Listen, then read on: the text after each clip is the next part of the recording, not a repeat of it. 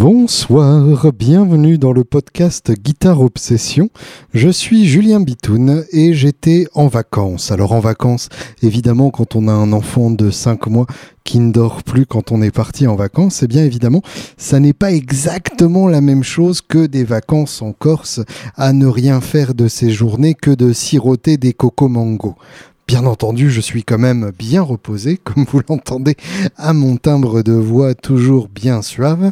Et je suis très heureux pour euh, commencer cette nouvelle saison de Guitare Obsession. Oui, je parle en saison comme si on était une série américaine sur les zombies.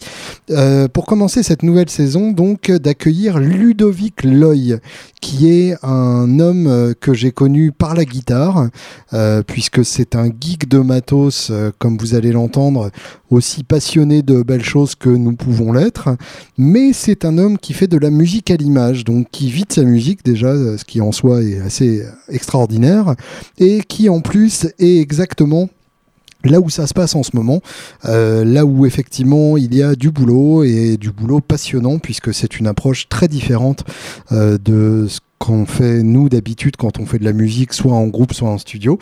Donc voilà, une, une interview euh, que j'ai trouvée absolument passionnante, qui dure d'ailleurs euh, plus d'une heure et demie, euh, pendant lesquelles Ludovic nous raconte des souvenirs, des anecdotes du Los Angeles des années 80. il était vraiment à l'épicentre du, du, rock mondial et de la coke mondiale et de son boulot donc de, de musicien à l'image. Voilà, j'espère que c'est une interview qui vous intéressera et je vous retrouve dès la semaine prochaine pour des élucubrations diverses et variées autour du seul sujet qui nous passionne. Je vous embrasse bien fort, bonne semaine et bonne écoute.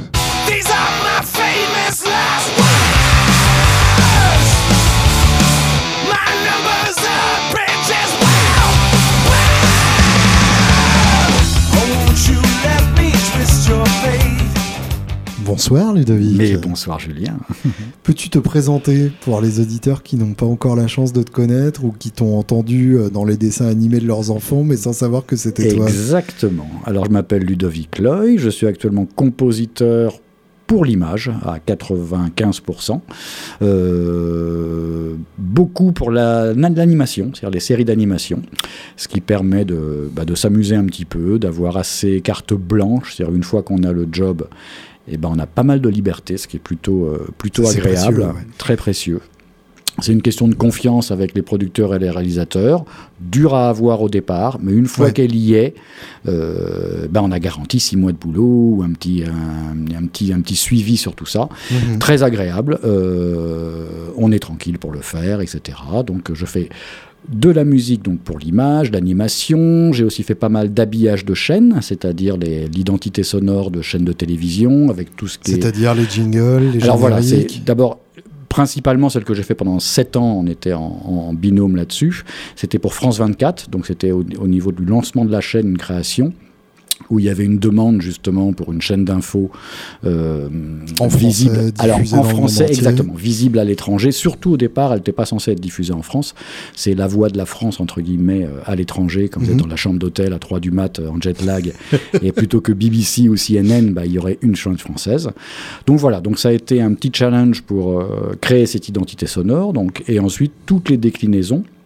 Et c'est une chaîne surtout qui utilisait beaucoup, beaucoup de musique, puisqu'à l'époque, pendant les, années, on a fait l'habillage pendant les sept premières années de la chaîne, et elle était un peu, euh, le processus de la chaîne était un peu comme une radio, c'est-à-dire que la mhm. chaîne contrôlait à 100% tout son, tout son flux euh, également, et, tous les petits sujets. C'est-à-dire qu'il n'y avait pas de sous-traitance ah avec des prods. Tout était produit à la maison. Voilà. Donc, du coup, ils, étaient demandeurs d'une identité globale. Et dans le cahier des charges, ils voulaient que ça soit les, les mêmes, parce qu'on était deux à faire la musique qui fasse tout. Donc c'était un boulot colossal, non? Oui, au départ, on a la, première livraison euh, de mémoire, c'était 50 ou 60 titres. C'est-à-dire les, les, 10 gros titres qui font le. Quand je dis titres, c'est les, petits bouts musicaux qui font l'identité de la chaîne. Donc le JT et ses déclinaisons. Le JT du matin est plus calme que le JT du soir, etc. etc., etc. c'est subtil, mais c'est là. Et puis toutes les rubriques, le sport, la météo, etc. Et ensuite tous les petits magazines, dont très rapidement, c'est ça, dans les premiers mois, on a dû arriver à une cinquantaine de Q. Euh, alors qui ont le même esprit, qui sont un petit peu, il y a un peu de Marquise Belvosieux des fois dans le, dans le, dans le processus, mais c'était le principe de l'identité sonore. Donc voilà, hmm. identité de chaîne, donc ça, ça a été euh, génial à faire, c'est une vraie, euh, une vraie expérience. Pour ceux qui n'ont aucune culture, donc Marquise Belvosieux, c'est le principe de réagencer une oui, même mélodie, à l'endroit, à l'envers, avec des vêtements différents. Oui, c'est ça, de retrouver la même chose, mais pas la même chose. Et tu parlais de Q tout à l'heure, donc c'est UE. Oui, pardon. Voilà. Pour, dire des titres, pardon. Pour dire des, petits. Euh, euh, oui, on pourrait dire jingle ou, euh, ou de. Ou de oui, c'est ça, de, de, morceaux de musique, comme on pourrait mhm. dire. De, titres, même si, oui, ils ont tous un titre. Donc voilà, ça, un peu de publicité aussi. Donc j'ai fait de la, quelques pubs télé en musique, mais pas énormément, parce que ça, c'est un vrai c'est autre chose, c'est différent. Mhm. Pas mal de, musique pour les pubs radio également. D'accord. Jingle, euh, ce qu'on appelle des beds. Euh, le des beds, c'est-à-dire ce sur quoi l'animateur vient s'asseoir. Exactement. C'est-à-dire que quand on crée un jingle, euh, on peut faire, surtout, je parle là surtout en radio, on peut faire le petit le petit euh, jingle qui va être l'identité de la marque, 3-4 mhm. notes, ça va durer entre une seconde et demie et 3 secondes pour ceux qui ont du temps. Donc ça c'est l'œuvre dans toute son qu'on peut apprécier dans sa longueur avec un début, un milieu, une fin. Magnum opus absolument avec un rebondissement autour, autour d'une seconde 20 enfin parce que c'est ce qu'on nous demande. Donc ça il y a donc l'identité qui va être on en a tous en, en mémoire et ensuite il y a souvent alors soit c'est un sous-mix, soit c'est quelque chose qui n'a rien à voir, mais généralement c'est un peu la même couleur. Mhm. Beaucoup moins euh, dense musicalement, et surtout avec des fréquences qui ne gênent pas la voix, qui permet de courir sous l'offre commerciale, les mentions légales, les fameuses mentions légales en radio, eh euh, offre soumise à condition, nanana, qui a un truc obligatoire. Année modèle 2007, euh, voilà, sans obligation d'achat. Exactement. Et donc, c'est ce qu'on appelle les beds, bah, c'est ces petits tapis musicaux qui payent pas de mine, mais qui sont là, qui sont nécessaires, qui donc ont besoin d'être faits. et qui font que tu ne ressens pas un terrible vide existentiel. Voilà, et, et, puis pour un truc tout bête aussi qui est plutôt intéressant, c'est que en termes de longueur, euh, pour ce qui est de la perception des droits, et eh ben ça compte comme un jingle. Ah, oui. Mais oui, parce que la, euh, mine de rien, si on voit le côté un petit peu euh, mercantile de ah bah, l'affaire, il faut le voir aussi. Si on fait un jingle radio d'une seconde et demie, bah, c'est génial, mais c'est une seconde et demie de musique à l'antenne. si on fait un bed que personne ne remarque, mais qui court sous les voix et qui fait 30 secondes, bah, c'est 30 secondes de musique. C'est mesuré exactement de la même manière Oui, oui parce que c'est dans le même écran. Alors, je ne suis pas un pro des, euh, des répartitions. Il y a des. En fin de compte, à partir du moment où c'est sur une radio et dans un écran pub, ça sera la même chose. Hmm. Et par contre, je suppose qu'à la livraison, un jingle est quand même beaucoup mieux payé qu'un bed. Bah ça va avec, c'est un kit. D'accord. C'est-à-dire que, en fin de compte, le bed seul, euh, j'ai jamais eu l'occasion de fabriquer un bed seul. Alors ça doit, ça hmm. existe chez tous ceux qui font notamment de la musique, ce qu'on appelle de stock, etc., où justement ils livrent ça. Mais c'est plutôt, je dirais, dans le kit, euh, si j'ai la chance d'être choisi pour fabriquer une, une, identité sonore, notamment de la spot radio, je vais faire le jingle d'entrée, le jingle de sortie, alors qui peut être le même hmm. ou légèrement oui, différent. de toute façon pour voilà. un cahier des charges totales. Exactement. Et ensuite, les, de la même manière qu'on livre souvent plusieurs mix d'une densité différente ou des réorchestrations. Des, enfin bref, voilà, ça c'est tous les, tous les, tout ce qui nécessite un petit peu un kit publicitaire, je dirais. Mhm. Donc voilà, ça c'est un petit peu ce que je fais aujourd'hui. Euh, avant, j'ai fait beaucoup de sound design et c'est aussi un, historiquement 15 ans de studio en post-production, c'est-à-dire en ingénieur du son. Euh, ce qui a l'avantage quand on travaille à l'image ensuite, c'est de pouvoir livrer des musiques en ayant en, en, tête un petit peu tout le cheminement que va avoir cette, euh, ce fichier son, c'est-à-dire il va se mhm. retrouver dans les mains d'un ingénieur du son qui va rajouter généralement une voix off ou des voix de comédie dessus, etc. Donc connaître un petit peu comment il va être traité, comment il va être euh, mixé, comment il va être masterisé, compressé. Euh, à tous les des fréquences libres pour. C'est euh, ça. Parce que pendant, pendant 15 ans, moi, j'étais celui qui recevait les musiques et tout, donc j'ai vu des choses formidables arriver. Et je dis, quand je dis formidable, je peux dissocier le côté écriture et création du côté technique et réalisation. Bien sûr. C'est-à-dire qu'il y a des fois des œuvres qui sont très jolies, ou là, bah tiens, ça c'est super malin d'avoir fait ça, mais putain, qu'est-ce que c'est mal mixé. Hmm. Et, ou qu'est-ce que, merde, le mec, il devait avoir des petites enceintes, il n'a pas contrôlé, et il y a euh, beaucoup trop de balles. Un grave incroyable. Alors on corrige le tir en studio, etc. Mais plus on livre quelque chose qui est euh, tout droit, ben, plus on évite les erreurs ou les choix arbitraires qui vont être faits derrière et qui ne sont pas forcément les meilleurs. Et plus il y a des chances pour qu'on te rappelle éventuellement la voix suivante. Ouais, c'est ce que j'ose me dire. Non, non, mais c'est vrai. En tout cas, c'est ce que je vois comme ça, en disant voilà, que le fait de contrôler toute ta chaîne est plutôt, euh, enfin, de savoir ce qui se passe derrière, c'est plutôt intéressant. D'être conscient de ces contraintes-là. D'être conscient de ces contraintes, des niveaux, euh, des niveaux d'antenne, c'est-à-dire qu'ils sont pas les mêmes que les niveaux de mastering et tout ça, mhm. les fameux RT 128, les niveaux, les normes européennes, etc., etc. Je, je connais pas du tout ça. Eh ben, ça s'appelle RT 128. C'est enchanté. C'est voilà, enchanté. Donc c'est des normes que tous les gens qui font du son à l'image connaissent. Ok. Euh, qui sont des, des, normes moyennes. Alors, je ne vais pas rentrer trop trop. C'est un mélange entre du, euh, du, euh, du, du, pic et du RMS, entre guillemets. On, on, mesure une valeur moyenne et il y a deux mesures, le short terme et le long terme, etc. Le but d'avoir fait ces normes-là, c'est pour pallier au fait que pendant des années, quand on regardait un programme et quand arrivait la pub, on sautait tous sur la télécommande pour baisser la pub. Euh, parce que justement, ça, ne, ça n'était pas contrôlé de cette manière-là. Il y avait juste les... Ce qui est encore le cas, mais là, c'est plus un jeu de compression que, beaucoup, beaucoup moins, un volumatique. Beaucoup, beaucoup, moins. Beaucoup, beaucoup moins. Parce que euh, avant, on avait juste une, une crête maximum en publicité. Mhm. Et le but de la pub, c'est évidemment, moi qui ai mixé beaucoup de pubs, j'ai jamais connu un client qui m'a dit Bonjour, je vois que ma pub passe moins fort et, ah, ah. moins brillante que la précédente. Comme pour un graphiste, plus petit le logo, exact, ça jamais entendu. Exactement.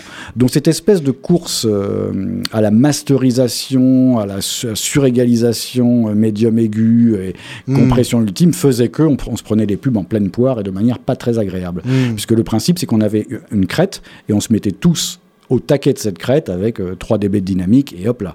Voilà. Donc quand un film qui passe avant a cette même crête, mais cette crête elle correspond au coup de feu, au crissement de voiture qui va arriver deux secondes pendant une heure et demie. Ou un orchestre symphonique au maximum de ses capacités. Tous les principes de la, dynamique en plus. Donc, euh, donc voilà, le fait de connaître, tout ça pour dire, le fait de connaître cette chaîne euh, complète, je trouve, est un vrai atout, enfin en tout cas aide à fabriquer les musiques en amont, parce que tout de suite, on, on, peut plus se projeter dans la manière où elles seront euh, mixées, mmh. utilisées. Voilà, ce qui n'empêche pas qu'on peut euh, également sortir un album sans ces contraintes-là et le mettre à l'antenne, il n'y a aucun problème non plus. Euh, voilà, mais...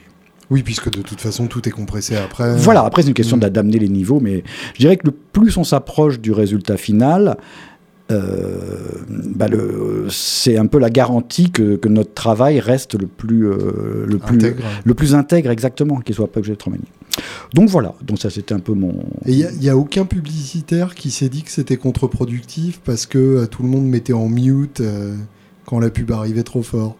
Non, parce que. Euh, alors, ils, ont, ils ont beaucoup parlé. Il y a des, syndicats, des, enfin, pas des syndicats, des, groupes de, de, gens dans le son, de la publicité, etc., qui sont réunis, qui ont essayé justement de, de, charter un petit peu tout ça. Mhm.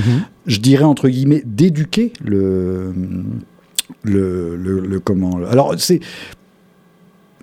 il y a deux styles de pub en fin de compte. Il y a celles qui ne parlent pas beaucoup, je dirais d'un côté les pubs très promotionnelles qui vont mhm. vraiment bastonner euh, complètement, et des choses beaucoup plus aériennes, des pubs de parfum de voiture, oui, où là, il n'y a pas ces problèmes-là. Je trouve qu'on est beaucoup moins, c'était plutôt il y a quelques années où il y avait cette espèce de hmm. guerre de, de, avec les mêmes voix, euh, bam bam, très rentre dedans, etc., etc. La fameuse voix du jeune qu'on a entendue sur toutes les pubs. Exactement.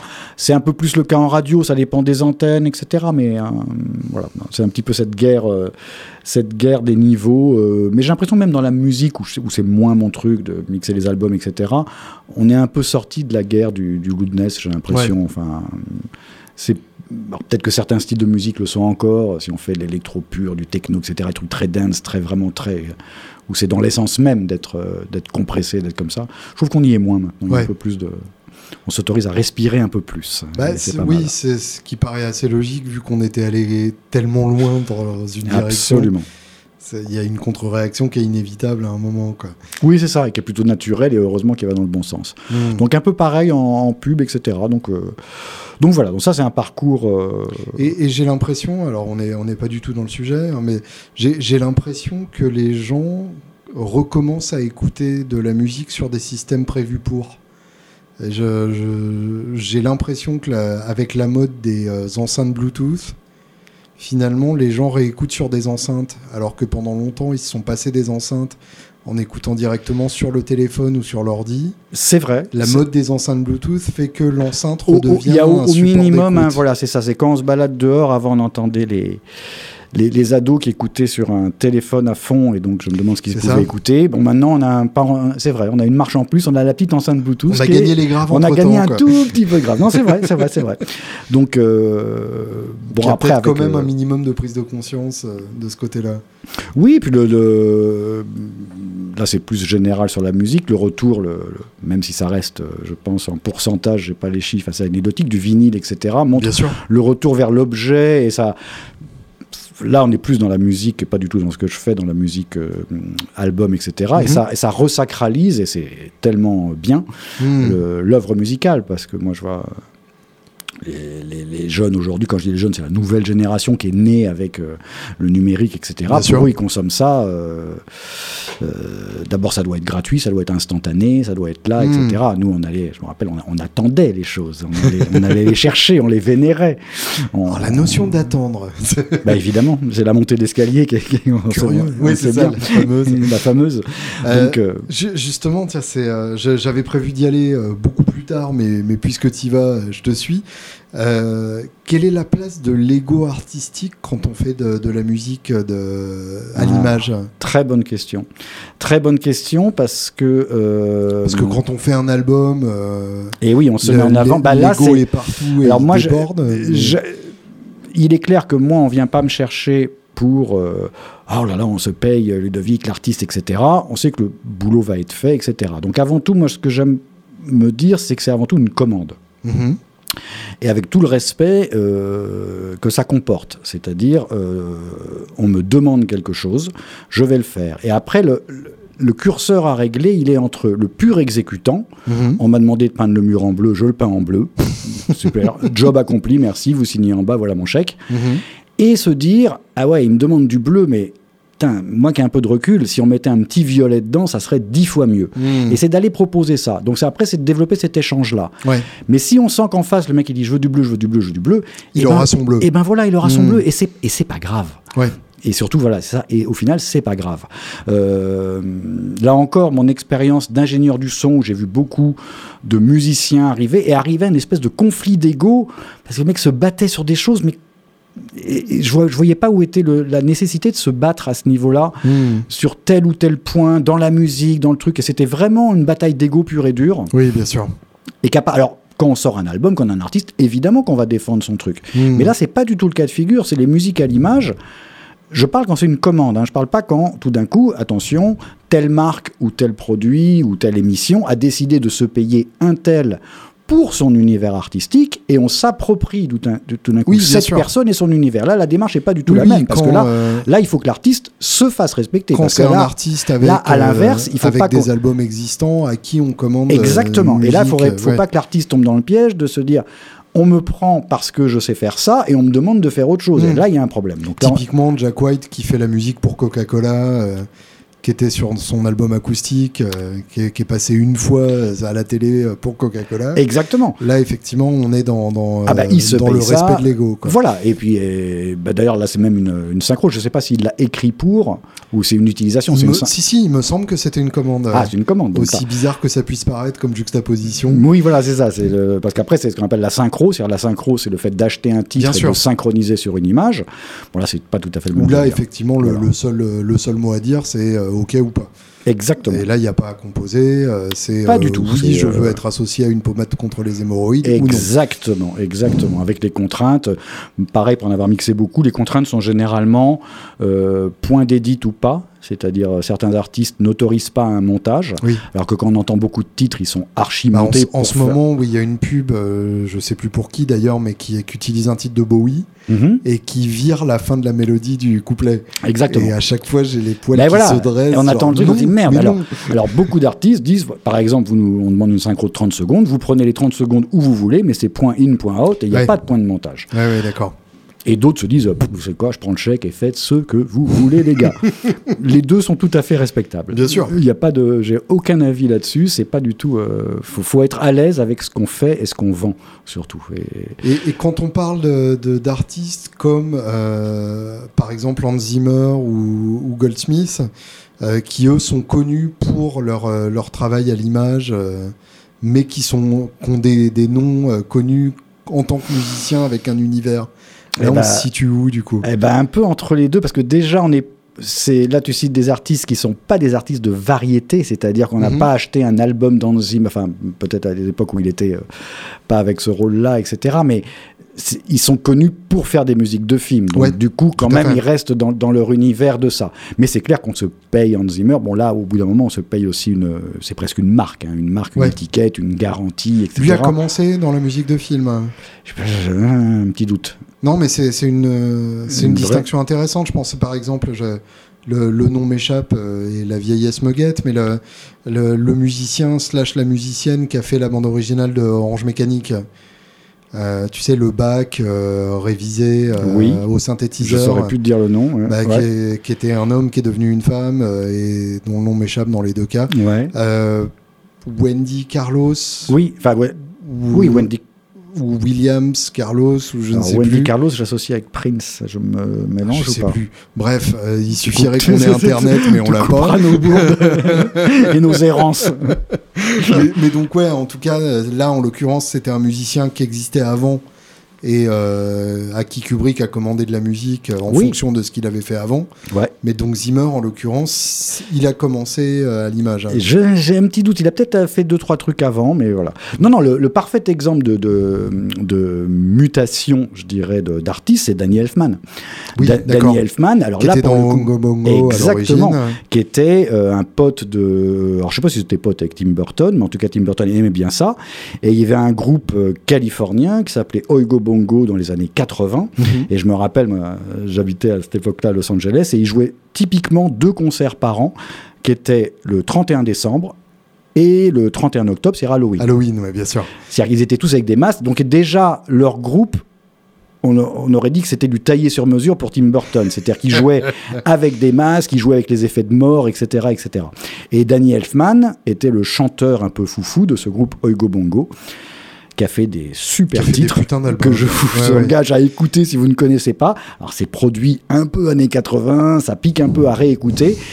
Mais il y a des choses fantastiques, dont des lives et tout ça. Et puis c'était un groupe de fous furieux, quoi. Bien sûr. Donc Danny Elfman, qui était chanteur de ce groupe, et eh ben, Tim Burton un jour lui dit bah voilà j'ai la musique de Pee Wee Herman en 85 je crois que c'est son premier film vraiment et il fait moi un truc, il fait bah hmm, voilà, et puis c'est parti quoi. Et Danny Elfman maintenant euh, dirige les orchestres symphoniques, etc. Donc il est, il est arrivé par, euh, par le rock et je trouve ça absolument génial. Bien sûr.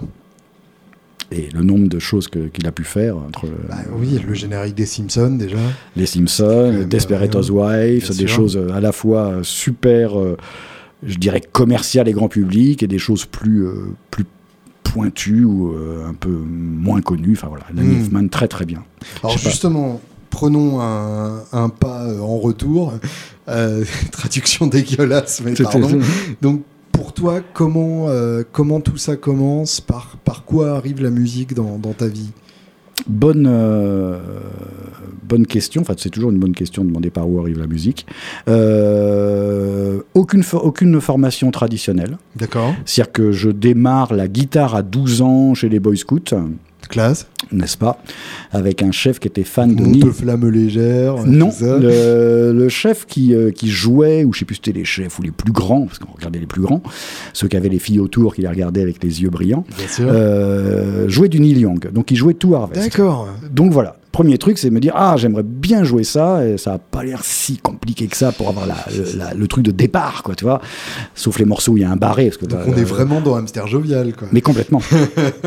Sauf Old Man qui était bien mais il y avait un, il y avait un fa je me rappelle à faire en barré c'était impossible donc euh, c'était très très dur sur une des acoustiques avec les cordes à 12 cm du manche. Bien sûr. Mais euh, donc voilà. Donc c'est Boy Scout guitare acoustique et super et puis voilà euh, comme tout le monde à l'époque des groupes à 15 ans où on joue évidemment euh, du ACDC, du machin, du téléphone, enfin voilà, c'en est.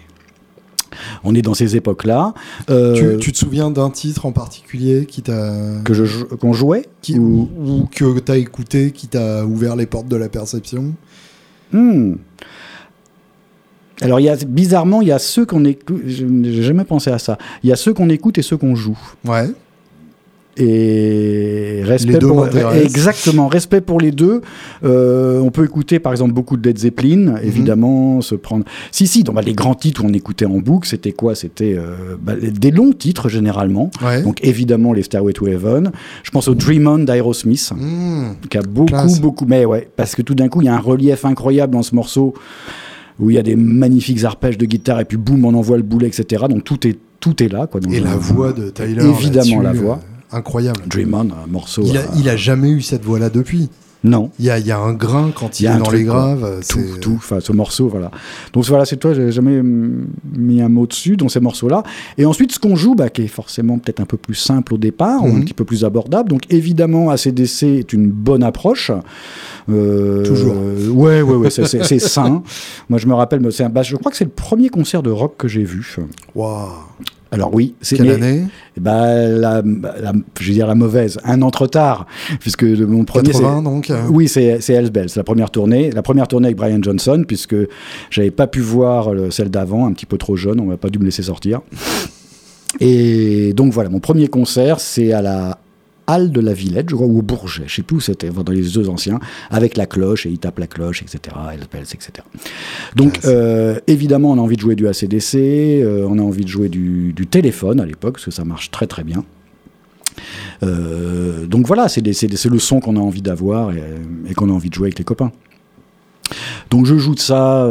Et dans le contexte d'un groupe immédiatement ou assez rapidement, puisque au départ, guitare folk comme ça, et très rapidement, je vais avoir 14-15 ans. À l'école, euh, on est en classe, machin, puis c'est l'époque où il y avait beaucoup de groupes, quoi. Enfin, c'est pas ça, hmm. mais euh, de mémoire, chaque classe avait euh, des mecs qui jouaient, quoi. Enfin, je, nous, c'était ça, quoi. On était en cinquième, quatrième, troisième, un truc comme ça. Et ben oui, euh, enfin, c'était facile dans une classe de monter un groupe parce qu'il y avait forcément un mec qui battait, un mec qui chantait, enfin, qui voulait battre, qui voulait chanter, qui voulait jouer de la guitare et qui voulait jouer de la basse. voilà, donc ce après. Qui est largement suffisant mais ce Ça suffit largement. S'il n'y a pas ça, ça sert à rien. Bah oui, Je préfère un mec qui veut plutôt qu'un mec qui sait. Tout à fait. Logique.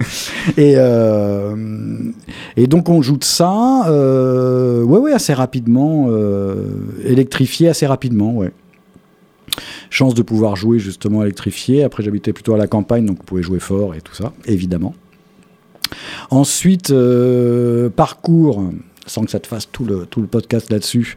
Euh, donc la guitare, elle est là, mais elle n'est pas euh, absolument pas en tête d'en faire un métier. Je sais que hmm. musicalement, je serai jamais un guitar héros, même si devant ma glace, j'ai un genou à terre, euh, comme tout le monde, la guitare et toutes les avec ta raquette de tennis électrique. Ou même avec une guitare électrique au départ. Dès que tu as la guitare, tu la mets devant, ah etc. Donc toutes les pauses, tout est là, mais la lucidité me fait dire que bon, bah, c'est pas, pas ça, mais j'y prends un grand plaisir quand même. Euh, ensuite, je après mon bac, je pars aux États-Unis. Pour rester six mois, je reste six ans. Donc, ça, c'est une vraie, une vraie étape. Où, ça, aux États-Unis, direct Los Angeles Los Angeles, oui, parce que ma mère habitait là-bas depuis que j'étais gamin. Donc, j'y allais en vacances assez souvent. Mhm. Euh, et à 18 ans, je me dis, tiens, euh, ou 19 ans à peine, euh, plutôt que de perdre un peu de temps en fac, je vais aller perdre du temps là-bas, bosser six mois, etc. On est en quelle année là du coup? On est en 84. D'accord. Donc, la Californie. bah là, la euh, Californie, c'est un choc parce que. En pleine explosion de coke. Euh, de, oui, alors j'étais un, peu pour ça, mais c'est ça. C'était surtout que.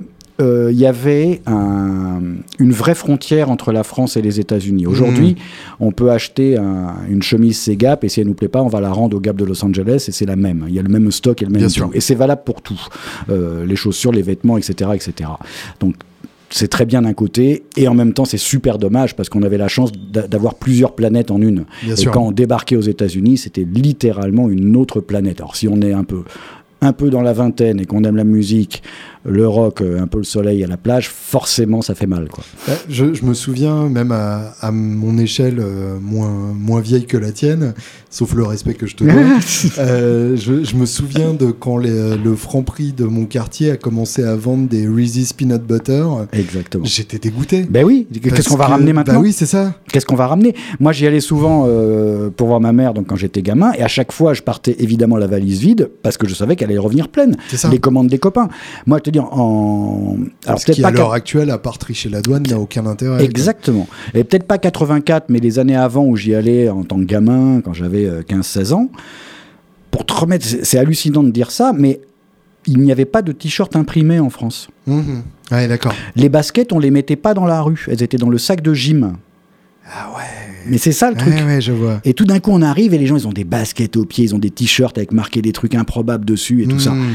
Voilà, donc ça, ça compte évidemment, ça contribue. Et 84, je, me fais une, image. Alors un peu moins 84. Euh, c'est le moment où moi j'ai déménagé là-bas. Oui, d'accord. C'était un peu moins ça. C'était ça quand j'avais 15-16 ans avant, 14 ans on ramenait des trucs. J'ai ramené un skateboard à Paris euh, avant des trucs et voilà. Bref, tout ça, voilà, c'était le côté. Je me, fais une image genre fluo. Euh, oui, oui, il y a le côté très années 80. Euh, spandex, etc.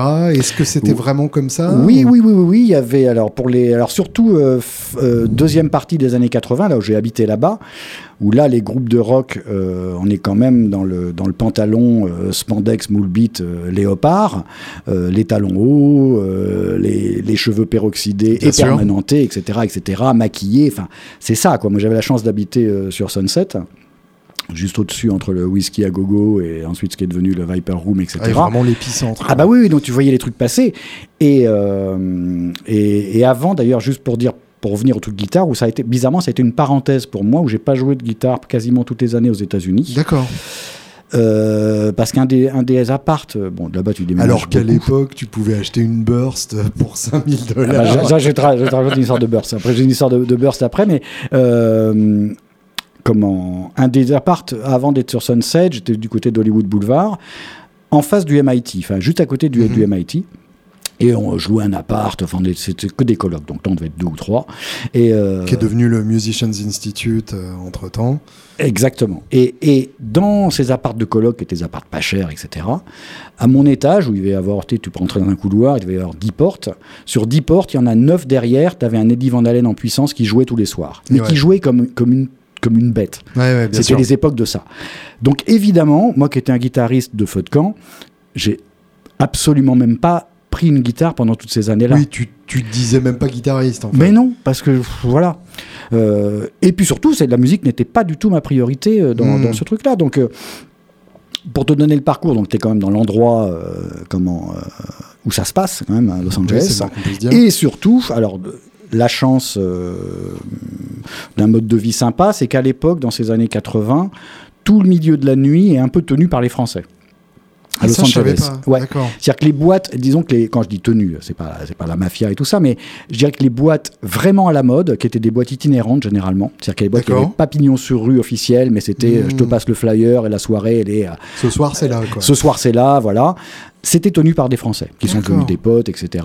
Certains euh, sont encore là-bas, ils ont des très gros restos maintenant, 30 euh, ans hmm. après, d'autres sont repartis, etc. Bref donc on était un peu dedans. Donc je ne savais pas qu'il y avait cette connexion-là. Ah vraiment, vraiment. Les, grandes soirées, euh, les côtés. Euh, euh, j'ai des potes, par exemple, dans les années 80, ils faisaient venir les Rita Mitsuko de Paris pour faire une soirée là-bas. genre, oui, d'accord. Et enfin, ils faisaient venir, ils profitaient d'un voyage machin. Oui, bien sûr. donc c'était vraiment le. Donc on était au bon endroit au bon moment. Mhm. Et et parallèlement à ça, bah, Los Angeles, que, tu connais, est une ville assez facile, que même encore aujourd'hui, bah, tu croises des gens dans la rue, tu vois, et il y a une simplicité de rencontre Bien qui, sûr. qui est effarante. Oui, évidemment. Sur, sur les gens. Euh, oui, et puis tout le monde connaît quelqu'un qui connaît quelqu'un. Voilà, parce que tout le monde est soit là parce qu'il veut être, ou il veut faire, ou, euh, ou, il, il bah, espère. C'est ce qui m'a, c'est ce qui m'a bouleversé la première fois que j'y suis allé. Euh, il y, a, y a 10 ans, putain, euh, il y a 10 ans, euh, c'est que euh, personne n'est à Los Angeles en étant que ce qu'il est. Non.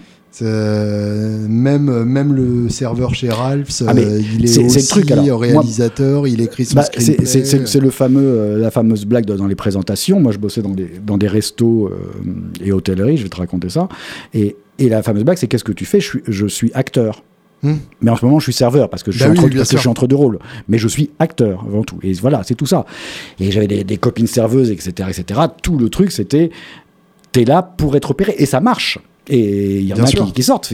C'est l'épicentre du, euh, de, de ce qui se fait. Et encore aujourd'hui. Et, et du coup, il y a, y a une énergie dans cette ville qui est, qui est Oui, qui est assez incroyable. Mais tu rencontres tout le monde. Par exemple, il y avait, euh, je me suis retrouvé à bosser dans des restos et ensuite assez rapidement dans des hôtels où là ça a été le, le kiff total et aujourd'hui encore je me pince en me disant est-ce que je l'ai vraiment vécu? Hmm. Euh, je passe dans un hôtel qui s'appelait le Westwood Marquis qui n'existe plus aujourd'hui qui était déjà pas mal. On avait du, du petit monde qui passait par là. euh, on avait dû avoir Bowie, Nile Rodgers, etc. Enfin, un, un un petit peu pas mal. Rien que ça. Mais surtout, c'était l'hôtel sœur d'un hôtel qui s'appelle le Sunset Marquis, qui lui existe encore aujourd'hui, qui est juste sous Sunset Boulevard, et qui est, euh, depuis les années 70, le lieu, le, alors moins maintenant, parce que ça s'est su et Internet est passé par là, où les groupes et les stars restaient. Et j'ai eu la chance d'y bosser trois ans. Et là, c'est juste... euh, Alors, euh, que- question à la con, est-ce que ça a un lien avec le château Marmont ou est-ce que c'est les deux concurrents en c'est les deux concurrents, ils sont, D'accord. ils sont à 300 mètres l'un de l'autre. Ouais, c'est ça. C'est juste en dessous, Château Marmont est au-dessus de Sunset et l'autre.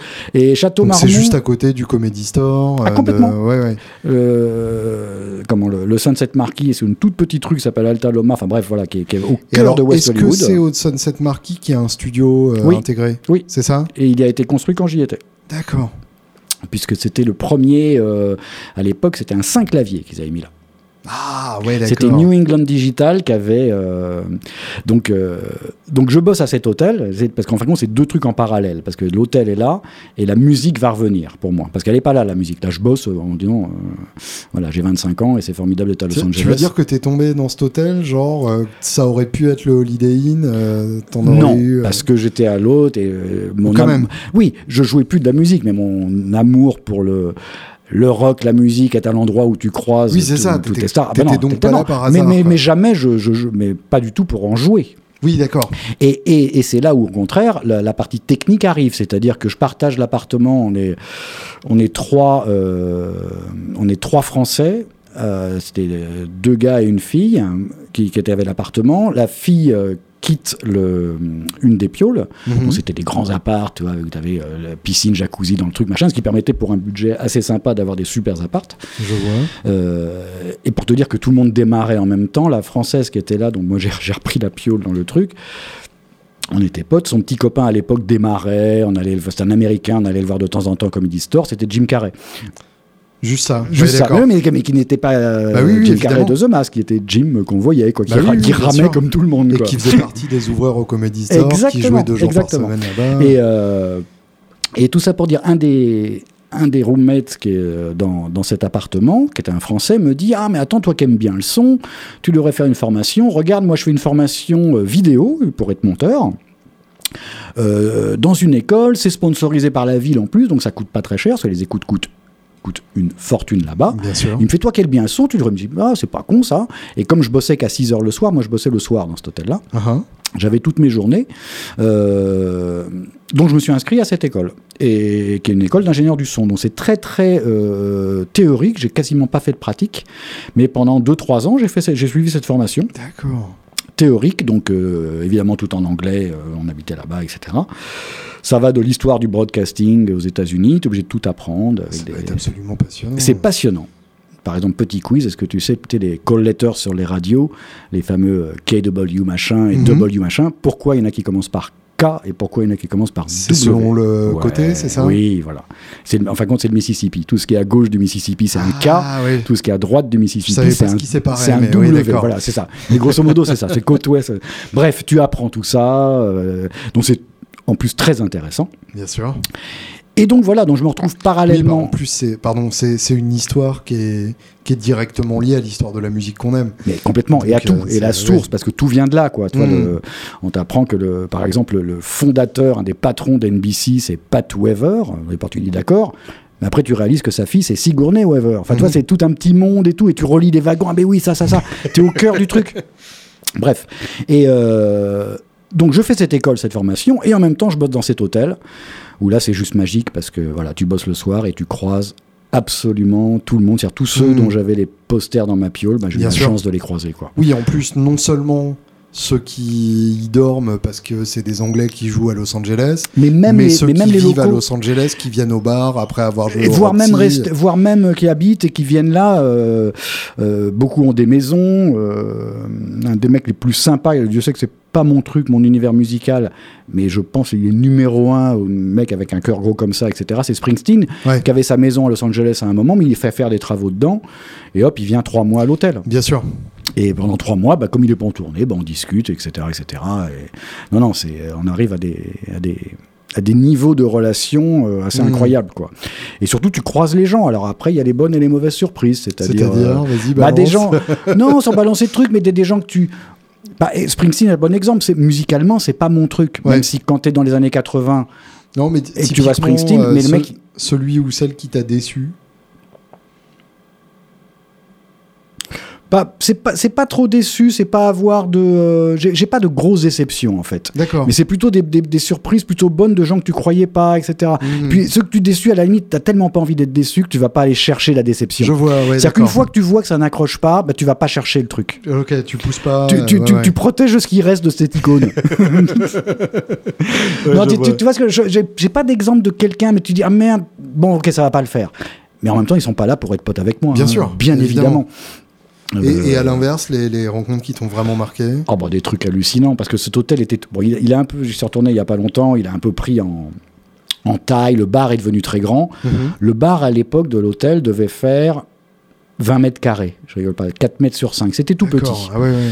parce que cet hôtel en fait c'est un ancien euh, un ancien appartement de building. C'est-à-dire c'est un ancien euh, truc en U avec la piscine au milieu typiquement le, le truc californien donc le, le bar il était à gauche en rentrant un petit un petit recoin quoi et, euh, et moi, je bossais le soir là-bas et l'hôtel faisait 100 chambres, donc c'est pas beaucoup 100 chambres, Oui, ça fait sûr. 200 personnes maximum. Et s'ils sont pas là, bah, voilà, il y a- des fois il n'y avait pas grand monde, enfin pas beaucoup de Mhm. trafic quoi. Et euh, mon job, moi, c'était de, de superviser ce qui était boisson à alimentation. Euh, Ah oui, t'étais vraiment au centre. euh. Au centre du centre. En fait, moi, j'étais le numéro, j'étais l'assistant du euh, Food and Beverage Manager, comme ils disent. Mais plutôt que d'être son assistant pendant qu'il est là, comme un hôtel, ça dure 20, enfin, on sert pendant 24 heures. Le, mon boss, lui, était là de 7 heures le matin jusqu'à 15-16 heures. Il s'occupait des commandes, tout le truc, un peu la logistique. Et moi, je prenais le relais derrière pour vérifier que tout aille bien. Mhm. Donc c'était plutôt vérifier que les mecs sont là, qu'il n'y a pas de mecs qui manquent, s'il y en a qui manquent, de les appeler, etc. Et passer ben, du bar de la piscine au bar intérieur, au restaurant, voir si tout se passe bien, au service en chambre, etc. etc. Mhm. Et donc, il y avait le barman qui était derrière son bar et je discutais avec lui. Et là, deux gars arrivent et ils se mettent au bar. Le bar était vide. Et les deux gars, c'est David Gilmour et Steve O'Rourke. Steve O'Rourke étant le manager de Pink Floyd. Putain. Ouais, d'accord. Donc là, évidemment, là, tu as les mains qui tremblent parce qu'on n'a pas évoqué tout à l'heure dans les... quand je te parlais de Dream On et tout ça. Mais Pink Floyd est énorme dans ma. dans, dans- dans mon. Dans mon dans ma, pas, je dirais pas dans ma culture, mais dans ce que j'aime musicalement, etc. Ah Et les albums sont juste à tomber par terre. Et avoir Gilmour, tu, tu peux plus tenir un verre, hein. le verre il tremble, etc. Donc là tu cherches euh, chercher sa contenance, surtout que le gars il parle français comme toi et moi, parce qu'il a une maison en Normandie. Enfin, il, sûr. parle- il est voilà, tu sens qu'ils sont euh, écultivés. Donc là on est, on joue pas dans la cour du euh, de la petite rockstar qui arrive et qui veut tout d'un coup casser sa chambre d'hôtel parce oui, lui, c'est pas a- Vince Neil. Quoi. voilà, et déjà à l'époque, il a déjà tourné beaucoup. Et voilà, et on se retrouve à parler, à- parce que du coup, eux, ils parlent entre eux. Et puis, bah, comme nous, on est de l'autre côté du bar avec le barman, bah, la conversation vite passe à quatre. Mhm. Et, et puis voilà, quoi, des trucs hallucinants. Je me rappelle poser deux questions cons sur Dark Side of the Moon, mais t'as même pas envie de jouer le fan, quoi. Tu... Bien sûr. Parce qu'en fait, ça se joue plus à ce niveau-là, euh, c'est l'époque avant les smartphones, il n'y a pas de photos, il n'y a pas de tout ça, donc il y a une vraie liberté. Donc soit on discute d'un truc qui nous plaît, soit on discute pas, quoi. Mhm. Mais euh, je suis pas là en train de ni de l'interviewer, ni de faire Bien ça. sûr. Le mec, Oui, il est là, donc tu vas le revoir. Tu quémandes pas de selfie. euh, Rien, ouais, tu demandes sûr. rien si tu veux, toi, donc euh, c'est ça le truc. Ouais, Et ça donc, change euh, tout. Donc là, ce moment est pas mal parce que là, on est en train de discuter, etc., etc. Et là, il y a deux autres gars qui arrivent dans le bar et qui vont s'incruster, mais qui vont un peu jouer les trucs. C'est Bono et The Edge de U2, qui étaient également dans l'hôtel à ce moment-là, et qui prennent Gilmour. euh, on sent vraiment le côté du respect, quoi. Oui, d'accord. Et là, la conversation, bah, ils sont entre les quatre, et puis il y a le barman et moi qui tout d'un coup glissons un mot, mais, mais c'est pas qu'ils. Ils parlent avec nous, quoi. C'est-à-dire qu'on est autour d'un truc, en train de parler, voilà, puis quand ils en ont marre, ils s'en vont. Mhm. C'est très simple, en fait. C'est très simple. Tu, tu sous-entends euh, que ce serait pas possible comme ça à l'heure actuelle ben, J'ai moins. Alors, j'y suis plus. Ouais. Euh, et oui, je pense, parce que je pense que les. Euh, ce qui a tué tout, c'est bah, les photos instantanées. On peut plus être partout sans faire une photo, un report, un machin, mhm. poster. Ah bah venez vite les gars, il y a au bar de machin. Oui, bien sûr. Voilà, nous, on était, on était cachés. Je me rappelle le seul moment où dans l'hôtel il y avait vraiment du monde et où la sécurité à l'époque, on dit oh, oh, c'est compliqué, ils doivent faire des trucs, c'est quand il y avait les dépêches mode, parce que là il y avait littéralement des filles dans les arbres. C'était mmh, le, mot est, enfin c'est pas une image. C'est pas une image, c'est-à-dire qu'elles grimpaient dans les arbres pour essayer de voir les trucs. Il y avait vraiment ce côté waouh. Mmh. Et là on se faisait même un peu déborder. On se oh là là, c'est un on est bien qu'on est entre nous. C'était mieux voilà. C'était mieux Gilmour. ou euh, je me rappelle par exemple un 24 au soir, un 24 décembre où l'hôtel est quasiment vide parce que forcément c'est un hôtel de business et les gens sont pas là. Et tu as euh, Phil Collins qui est là parce qu'il repart, euh, je crois que ses enfants étaient au Canada à l'époque, donc il est en transit pendant deux nuits pour aller chercher ses enfants le lendemain Noël. Mhm.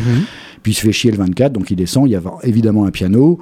Et puis ben, il se met à côté du pianiste, puis c'est lui qui a chanté tous les cantiques de Noël le soir de 24, quoi, tu vois, dans ce genre de truc. Mais, on, est cinq, on est cinq.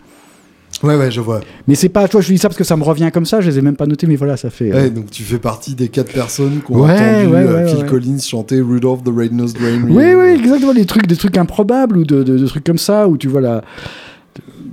C'est simple, je vois la, femme de Phil Collins enceinte jusqu'aux yeux. Euh, et, et qui avait une petite phobie, c'était demander des autographes. Et ta Phil Collins, je le vois demander un autographe à Springsteen. Et t'as Springsteen qui, qui éclate de rire littéralement en disant Mais regarde qui tu es, il fait non, il fait mais non, mais excuse-moi. Et l'autre, tout, il regarde ses chaussures en disant mais non, c'est pour ma femme, tu comprends, elle est enceinte, et une espèce de phobie, et collectionne les trucs, il faut que je lui ramène. Donc l'autre, il mord de rire et lui a signé le truc. Enfin, ce genre de truc que tu vois, euh, et Springsteen, un exemple que je dis toujours à mes potes, je pourrais te remplir ton, ton, ton, Pro Tools, la bande dessus d'exemples comme ça. Mais Springsteen, voilà, un truc très simple. Il est en train de, comme je dis, il est trois mois à l'hôtel il bosse pas, donc il se balade en moto. C'est l'époque où il a séparé de sa femme et il vient de se mettre officiellement avec Patty euh, mmh, fait sa choriste. Ils sont adorables tous les deux.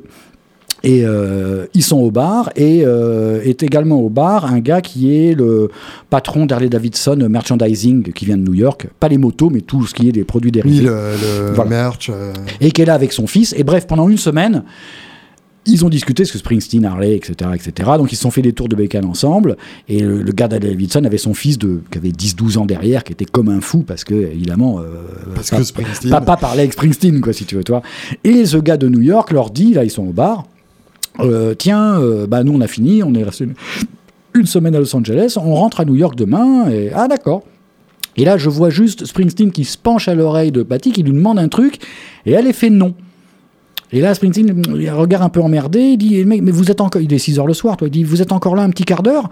Et le père, il fait, oui, bah, on boit un verre, il fait, bah, ok, je reviens. Et moi qui suis là en train de bosser, je vois Springsteen qui part à pied, qui sort de l'hôtel. Bon, ok, je le calcule pas. Et un quart d'heure après, je le vois revenir avec un sac jaune avec un typo rouge, donc la Tower Records, Tower Records, exactement, merci, voilà, qui était à peu près à 5 minutes à pied de l'hôtel. Et ben, ce qu'il avait fait, c'est comme il avait demandé à Patty s'il avait des CD dans la chambre. Et comme ils sont pas en et, et, comme ils étaient en promo, ils en avaient pas. Et eh ben il s'est levé, il a marché, il est allé au magasin de disques, il a acheté un, un, de ses disques. Et Bonjour, je voudrais du Bruce Springsteen. Et il, et il est, non mais et il est revenu pour le donner aux gamins. tu, tu, vois le genre de truc plus simple, tu peux pas. Ouais ouais, je vois le genre. C'est-à-dire que le mec, il peut. Tu crois qu'ils leur ont fait un prix au moins Non, mais je vois, t'imagines la tête du mec qui bip, et qui donne l'album euh, Born in the USA à Springsteen. Voilà. Mais Tower Records, ils en ont vu des vertes et des pas mûres. Hein. ah, bah, et surtout celui-là, oui. Je sais pas si tu as vu le formidable le documentaire bien sûr. que je recommande à tout le monde. Exactement. Tout a une fin. Euh, Sauf au Japon, apparemment. Oui, parce qu'il l'a vendu séparément avant c'est une histoire un peu compliquée. il l'a franchisé avant, ça fait que comme ça, c'est pas, il, il, a pas coulé quoi, moi celui-là. Ouais, c'est ça. je sais pas, je crois qu'il est sur iTunes français maintenant. J'ai beaucoup de mal à le trouver. Je sais pas, moi je, l'avais chopé sur le site du film euh, directement. Il m'avait envoyé un documentaire extraordinaire dont on parle sur l'histoire de Tower Records et la philosophie de ce magasin. Mmh. Euh, qui, est, une partie intégrante de l'histoire du rock. Ah bah complètement. Il faut connaître ça. Complètement. Moi j'habitais, mon dernier appartement c'était sur l'Arabie. Si tu vois où était Tower Records, mhm. sur le truc, l'Arabie c'était la rue juste après qui marchait. Donc j'étais vraiment au-dessus de ça. Et il me rappelle tous les, toutes les avant-premières de disques à l'époque où, où, les gens allaient dans les magasins pour acheter de la musique. Tu sais, mhm. le truc un bizarre. Il y avait une espèce de pèlerinage de gens qui de, des gens qui attendaient devant une porte et qui demandaient quelque chose. On leur donnait un truc rond. Tu sais, il y avait de la musique dessus. Et euh, chaque... jour, il y aura un documentaire là-dessus, justement. Exactement. Et, et toutes les sorties de disques étaient, euh, étaient des, des, événements. Bien sûr. Je me rappelle par exemple la sortie de, de Skyscraper, je crois le titre, de David, de David Roth, où ils avaient monté une montagne en plexi, carton, etc au-dessus de Tower Records. Pour que le Ross puisse l'escalader. Et il descendait en rappel avec ses albums pour, la, pour l'avant-première, avec le boulevard de Fermé. Euh, il y avait Tower Video qui était en face, qui vendait donc des, qui louait des VHS à l'époque. Mhm. Et pour la sortie de Batman en vidéo, c'est rien que moins que la Batmobile qui est arrivée sur Saint-Boulevard. Voilà, les ah événements de malade. Logique. Donc voilà, donc tout ça pour alors, dire, quand tu as 20 piges et que tu es là-bas, c'est. Si tu habitais là-bas, enfin à cet endroit-là, et que tu bossais au Sunset Marquis, concrètement, euh, tu ne te déplaçais jamais hors d'un cercle de 3 km à peu près? Non, alors j'avais la, la, chance et le luxe d'habiter à côté d'où je bossais. Oui, c'est ça. Euh, ça c'est, on parle du quartier West Hollywood, qui est un peu le, un centre, un des centres de Los Angeles. Enfin, en tout cas, à l'époque, c'était un des centres de Los Angeles. T'allais hein. à la mer quand même, des fois Bien sûr. bah, tu sais, la Californie, c'est quand même. T'as 4 mois de l'été, 4 mois en hiver, pardon hiver étant un mot relatif, qui, sont un petit peu au niveau existentiel assez compliqués. Parce que moi, hmm. moi bossant le soir, tu as une question existentielle, je bossais à 18h, et quand tu te lèves le matin, tu as un truc qui traverse l'esprit, tu fais aujourd'hui, est-ce que je vais à la plage ou est-ce que je vais au ski? Oui, bien sûr. Et c'est très dur à vivre quand même. Ah bah, hein, c'est très compliqué, ouais, bien sûr. Donc là, non, mais les Californiens sont... malheureux. Hein, c'est ça. Donc oui, bien sûr, j'allais à la Ils sont plage. tous déprimés, ce qui est marqué sur leur à la plage en faisant, euh, en faisant, euh, bah, évidemment, euh, tu as plein de chemins pour y aller à l'époque, dont celui de Sunset Boulevard, qui est une magnifique balade, même encore aujourd'hui. Hein, parce que si vous prenez Sunset du centre-ville jusqu'à la mer, bah, vous allez mhm. passer par plein d'endroits fabuleux et très différents. Bien sûr.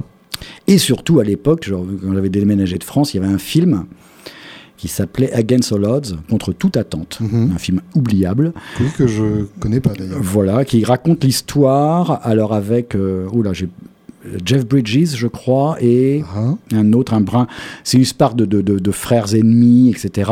Un a réussi à une boîte à Los Angeles, une boîte qui s'appelait le Palace, qui s'appelait vraiment le Palace. Bref, c'est deux Golden Boys, c'est des films très, très 80s, etc. Mais dans ce film, il y a un moment, un truc, qui est qu'ils sont en train de manger euh, sur un resto de plage du côté de, de Malibu. Euh, Sunset arrive à la meurt, Sunset Boulevard meurt vers Malibu euh, sur la mer. Et là, ils se disent ah ah ah, le premier qui revient à Hollywood et il y en a un qui a une Ferrari, a une Porsche. Et dans la séquence, dans le film, il y a une séquence d'anthologie où il y a la course, ils font la course de voiture et ils font Sunset Boulevard tout du long. Donc moi, arrivant là-bas, évidemment, tu te refaisais cette espèce de course où chaque virage était là, etc. voilà. Et, le retour de la guitare dans tout ça? Euh, Après, donc là en fin de compte, de, hum, là on arrive au début des années 90, fin, fin des années 80, années 90, mhm. où là je me dis, bon j'ai fait cette école de son, c'est ce que je veux faire, cet univers, c'est ce que je veux faire. Le monde de la musique, j'ai compris que c'est très compliqué artiste, et je, surtout, je veux pas être artiste, mais je viens de faire une formation d'ingénieur du son, et je me dis, putain, la technique, c'est génial, parce que mine de rien, je suis toujours féru de son, de bidouille, de son, etc., évidemment. Et je me dis, c'est ce que je veux faire. Et là, un cas de figure arrive, je me dis, soit je le fais aux États-Unis, mais ça veut dire tout reprendre à zéro, parce que mine de rien, à l'hôtel, bah, tu as un bon niveau de vie, tu vis bien, etc. Et redémarrer dans le son, je suis tout à fait conscient que ça veut dire faire des cafés, être assistant, hmm. euh, passer des nuits dans les studios, euh, regarder, pas parler, et puis espérer bosser un jour. Se faire pourrir pour l'erreur de l'ingé son. Exactement. mais je le sais, et, j'ai presque envie de ça.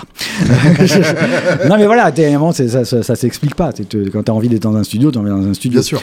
Euh, ah, il y a un truc particulier. Bien sûr. Le, fait d'être à cet endroit de. Mais je te dis, tu parlais tout à l'heure du, du studio Sunset Marquis, vers la fin des dernières années, comme il y a beaucoup de rockstars qui restent, Le patron a une idée.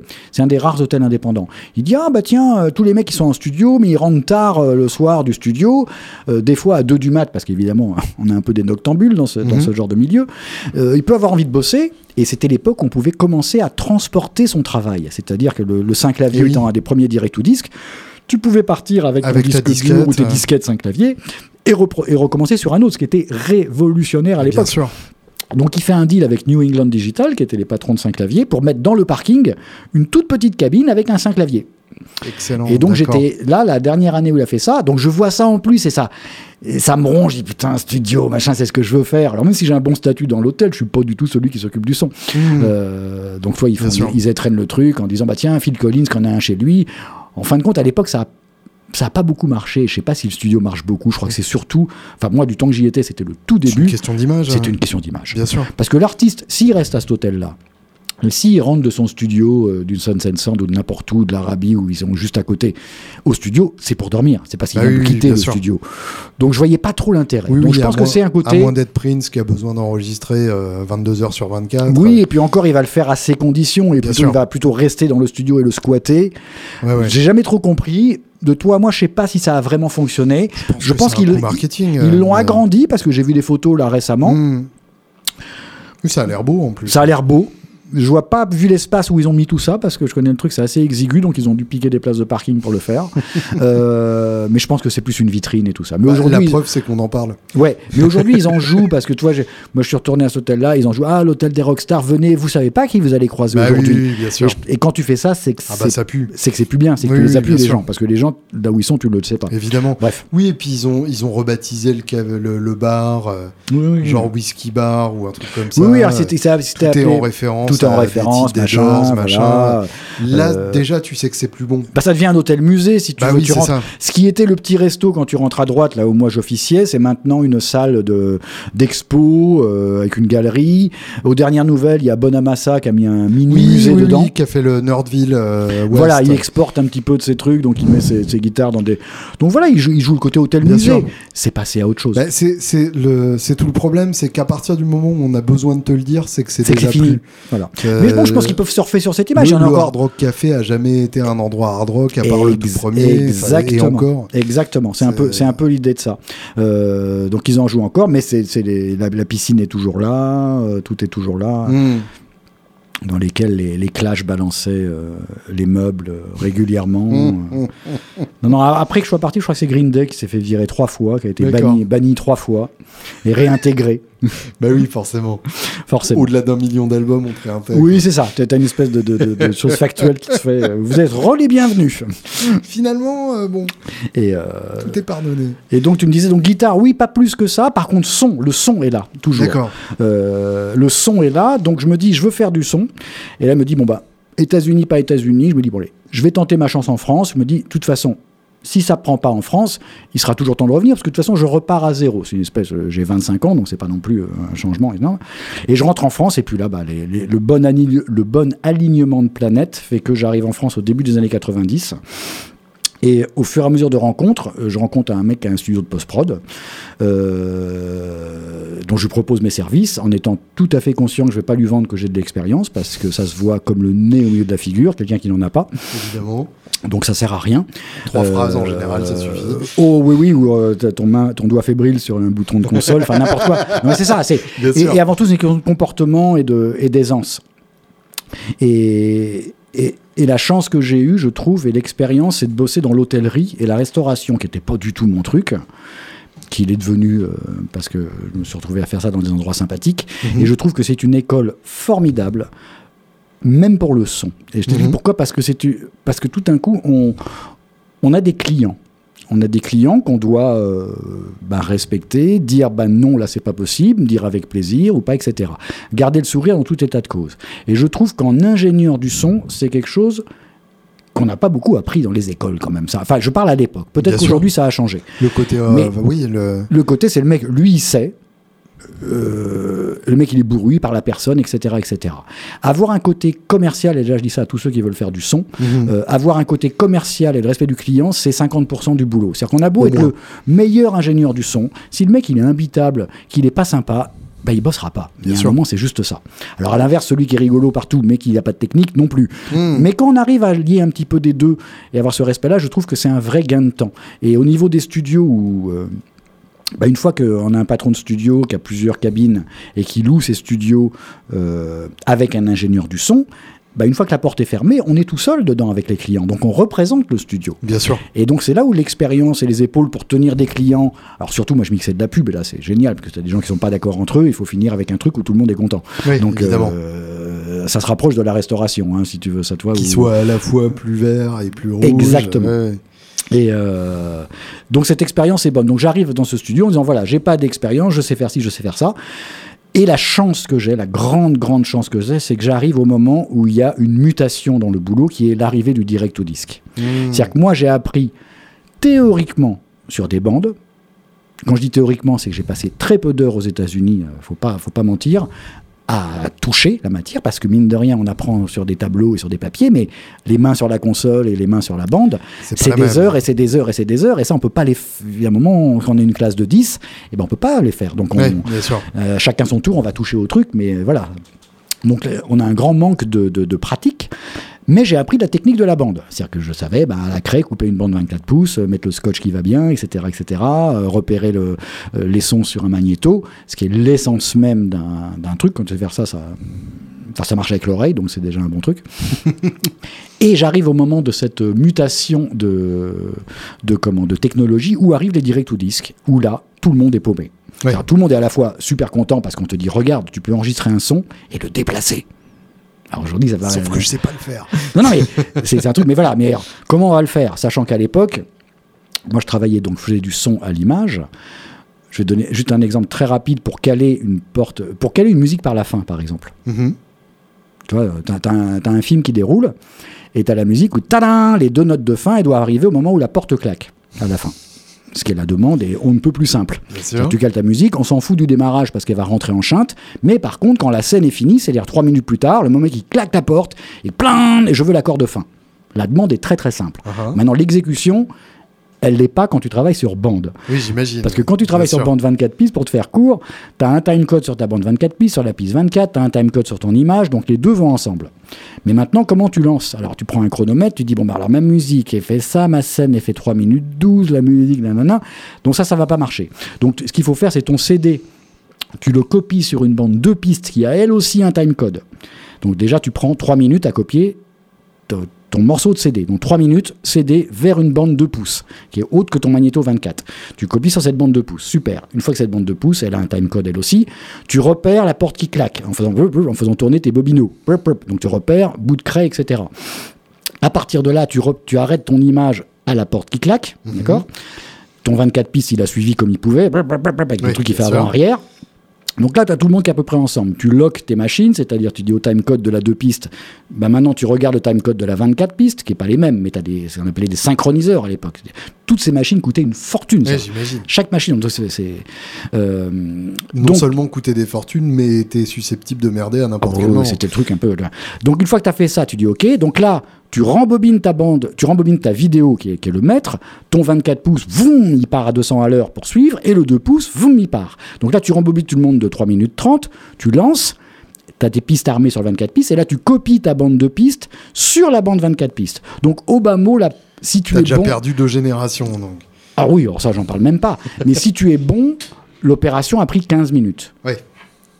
Aujourd'hui, tu as n'importe quel. Euh, avec un iPhone, je pense que tu le fais en à peu près 7 secondes, cette mhm. opération, si tu veux. Toi. Donc voilà, c'est pour donner la technologie de l'époque. Donc arrive le, disque dur où tu peux faire ça en quelques secondes. C'est révolutionnaire. Donc même si, tu, même si tu le fais en 7 minutes, venant de 15-20, c'est déjà un progrès. Donc tout ça pour dire, les, même les mecs qui avaient beaucoup d'expérience d'ingénieur du son sur bande se retrouver paumé comme tout le monde. Mhm. Donc quand tu étais paumé parce que tu étais jeune, euh, ingénieur du son, bah, ça se voyait moins. Tu, Parce que tout le monde était un peu oula, on ne sait pas trop comment ça marche. Alors je parle pas de l'expérience, de l'oreille, qui évidemment, euh, celle-là... Euh, de, de, la prise de son, etc. Je parle purement de l'expérience de la manipulation des machines. Et, donc du coup, j'ai eu la chance d'arriver au moment où ça se voyait moins, et hop, de glisser comme un, de, de, glisser au milieu de tout ça. Et, le, et, la chance du premier taf, parce que c'est ça qui compte, le premier boulot, c'est que ce patron de studio que je, que je rencontre me dit bah voilà, si tu veux, on va faire un deal. J'ai un client que je viens de décrocher un contrat, donc là on est en 90. Il fait ça un contrat qui va tourner sur deux ans, deux ans et demi, avec quasiment un studio euh, quasiment quotidiennement. Enfin, je dirais sur deux ans et demi, c'est trois jours par semaine de studio à peu près, Mhm. sur une cabine, donc c'est énorme pour un studio. Et c'était euh, d'enregistrer les voix pour euh, le parc Disney qui ouvrait en avril 92. Ah ouais, d'accord. Et là, c'est la chance extraordinaire d'être au bon endroit au bon moment, puisqu'il me dit voilà, ma demande, c'est ils veulent. On a tous entendu ton boulot. euh, Ouais, euh, il passe encore aujourd'hui. Euh, certains trucs. Euh, Wow. Ouais, ouais. Et, et, et, et le mec, il dit dans le cahier des charges, il dit, les, les- parce que là, c'est- Disney, c'était que des Américains. Il n'y avait aucun Français qui était là. Euh, c'était euh, ce que Disney demandait, c'était un studio donc euh, en plein Paris, ce qui était le cas. Telle machine, à l'époque, c'était des audiophiles faites par Mhm. AMS Nive. C'était les premiers direct to 10 donc pour te dire par rapport à un Pro Tool, c'est 8 pistes mono sur un écran monochrome, tu dirais un sonar soviétique, tu sais, vert, monochrome.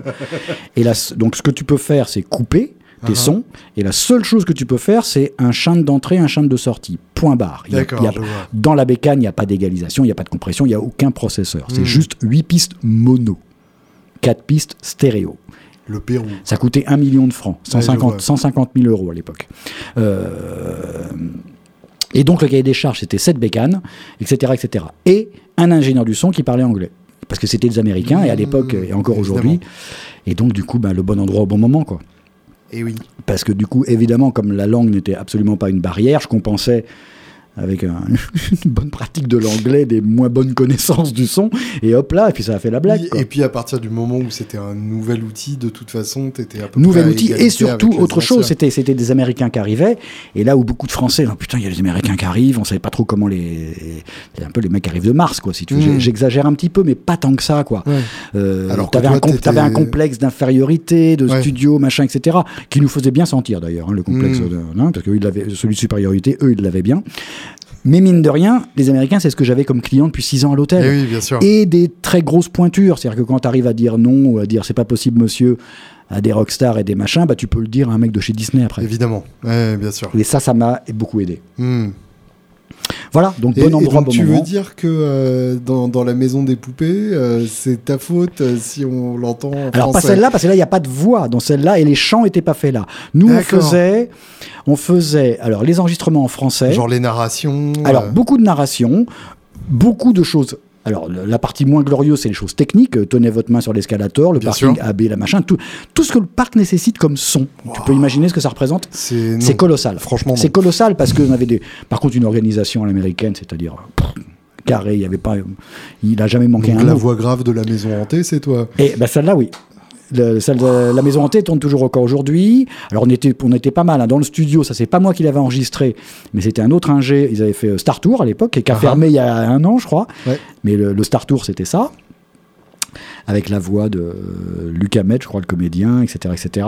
Moi j'en avais fait une extraordinaire. Alors le truc est parti depuis quelques années. Pour ceux qui connaissent Disney, c'est à l'endroit où maintenant il y a Buzz l'éclair. D'accord. Euh, là où il y a Buzz l'éclair, qui est une espèce de grosse maison ronde, pendant les premières années, c'était un truc qui s'appelait Circle Vision, donc euh, vision en- en 360, qui était une salle de cinéma. En fin de compte, à 360 degrés, puisque le principe, on rentrait, on restait debout, et il y avait neuf écrans qui faisaient donc Hmm. la, la- la globalité, et c'était tourné par neuf caméras en étoile. Ce qui fait que typiquement, quand c'est une voiture, par exemple, qui passe un portail, bah, tu le vois arriver devant, tu te tournes sur les côtés, t'as là, et tu te retournes, bah, tu vois l'arrière du portail qui s'éloigne. Ah, ah. Et donc, c'était des plans d'hélicoptères, des plans aériens, des plans, Bien etc. sûr. Et ils avaient fait une mini-histoire où c'était H.G. Wells qui rencontre euh, Jules Verne. Donc, cette histoire était euh, tournée avec des acteurs. Il y avait Piccoli et je sais plus quoi. Donc là, nous, on n'avait rien à voir avec ça. Euh, tourné, euh, les, les très gros moyens hein, pour tourner tout ça. Oui. Euh, et donc, bah, tu avais cette narration, tu voyais H.G. Wells, etc. Mais il y avait également une partie de voix off. Et cette voix off, c'était un robot dans la salle et l'esprit des caméras qui parlait. Donc le robot, ils avaient casté, c'était Michel Leb qui faisait le robot, et les caméras, c'était Myriam Boyer, une actrice de, de- Mm. de théâtre qu'on connaît. Le principe, c'était quand les gens rentraient dans la salle, alors tu sais, Disney, c'est toutes les 10 minutes, hein, ça change. Donc Bien tu sûr. rentrais, tu avais le robot, bzzzt, ah bonjour messieurs, dames, etc., etc. Il accueillait les gens, ah mais voici ma copine, euh, Nine Eyes, donc les neuf yeux, euh, ça va, nana? Donc bref, un espèce de dialogue s'installe entre ce petit robot et la caméra avant que le film commence. Donc nous, on était censé enregistrer ces deux persos-là. Le film démarrait, et pendant le film, il y avait évidemment, les choses se passaient mal, le robot avait merdé un truc, donc il y avait une sensation de, oh mon Dieu, tout va, tout va mal se passer. Donc le robot, d'un coup, attention, attention, on va faire ça. Quelques cris, etc. Si je mets bout à bout les paroles de ce robot et de la comédienne, de, les caméras, je dirais qu'il y a deux minutes de texte ouais. maximum. Donc là, ils avaient pris une semaine de studio pour ce projet. Normal. Une, bah semaine. Tu vois le truc? Une semaine avec Michel Demachin. Direction des voix, il fallait quelqu'un pour diriger. Francis Weber. Rien que ça. Pour diriger. d'accord. Tu vois le genre de, les moyens démesurés. Ouais, d'accord. Donc ça, c'est le truc que j'avais enregistré, et ça, c'est le, truc le plus lourd. Et à un moment, je vois, on enregistre, et un matin, je vois euh, deux mecs qui arrivent, ils me disent, ah bah oui, ils arrivent de l'avion euh, de Los Angeles, et des mecs des effets spéciaux pour le mix. Parce qu'évidemment, par contre, euh, les Américains ne nous faisaient pas confiance. On enregistrait en France parce que les comédiens étaient en France. Hmm. Mais moi, j'avais vraiment quelqu'un sur mon épaule. Qui, interdiction de compresser, d'égaliser, parce que pour eux, on ne savait pas faire. Ah donc ils voulaient le brut. Ils voulaient pas prendre aucun risque. on, peut le comprendre, mais c'est un poil dévalorisant quand on bosse. Euh, c'est-à-dire qu'eux, ils voulaient la matière brute. donc ils faisaient à Paris parce que les comédiens étaient là.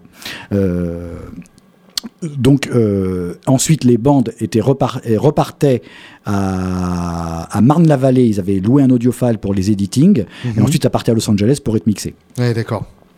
Pour rentrer dans le bois, oui, donc et ça Et là je vois deux gars qui tombent de l'avion un matin, qui venaient pour assister à l'enregistrement de deux phrases, qui étaient les phrases où le robot criait, parce qu'à un moment, on passait dans une faille spatio-temporelle avec du sound effect, et le robot devait dire attention, accrochez-vous.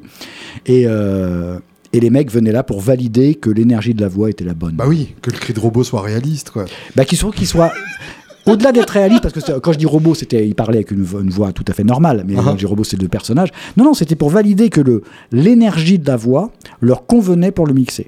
Mmh, Comme c'était eux qui allaient le mixer après, qui disent pas on a reçu un truc qui nous allait pas. Donc les gars, bah, vous allez à Paris, vous assistez à l'enregistrement de ces deux phrases, et ils ont repris l'avion à 15h. Hein. Ouais, d'accord.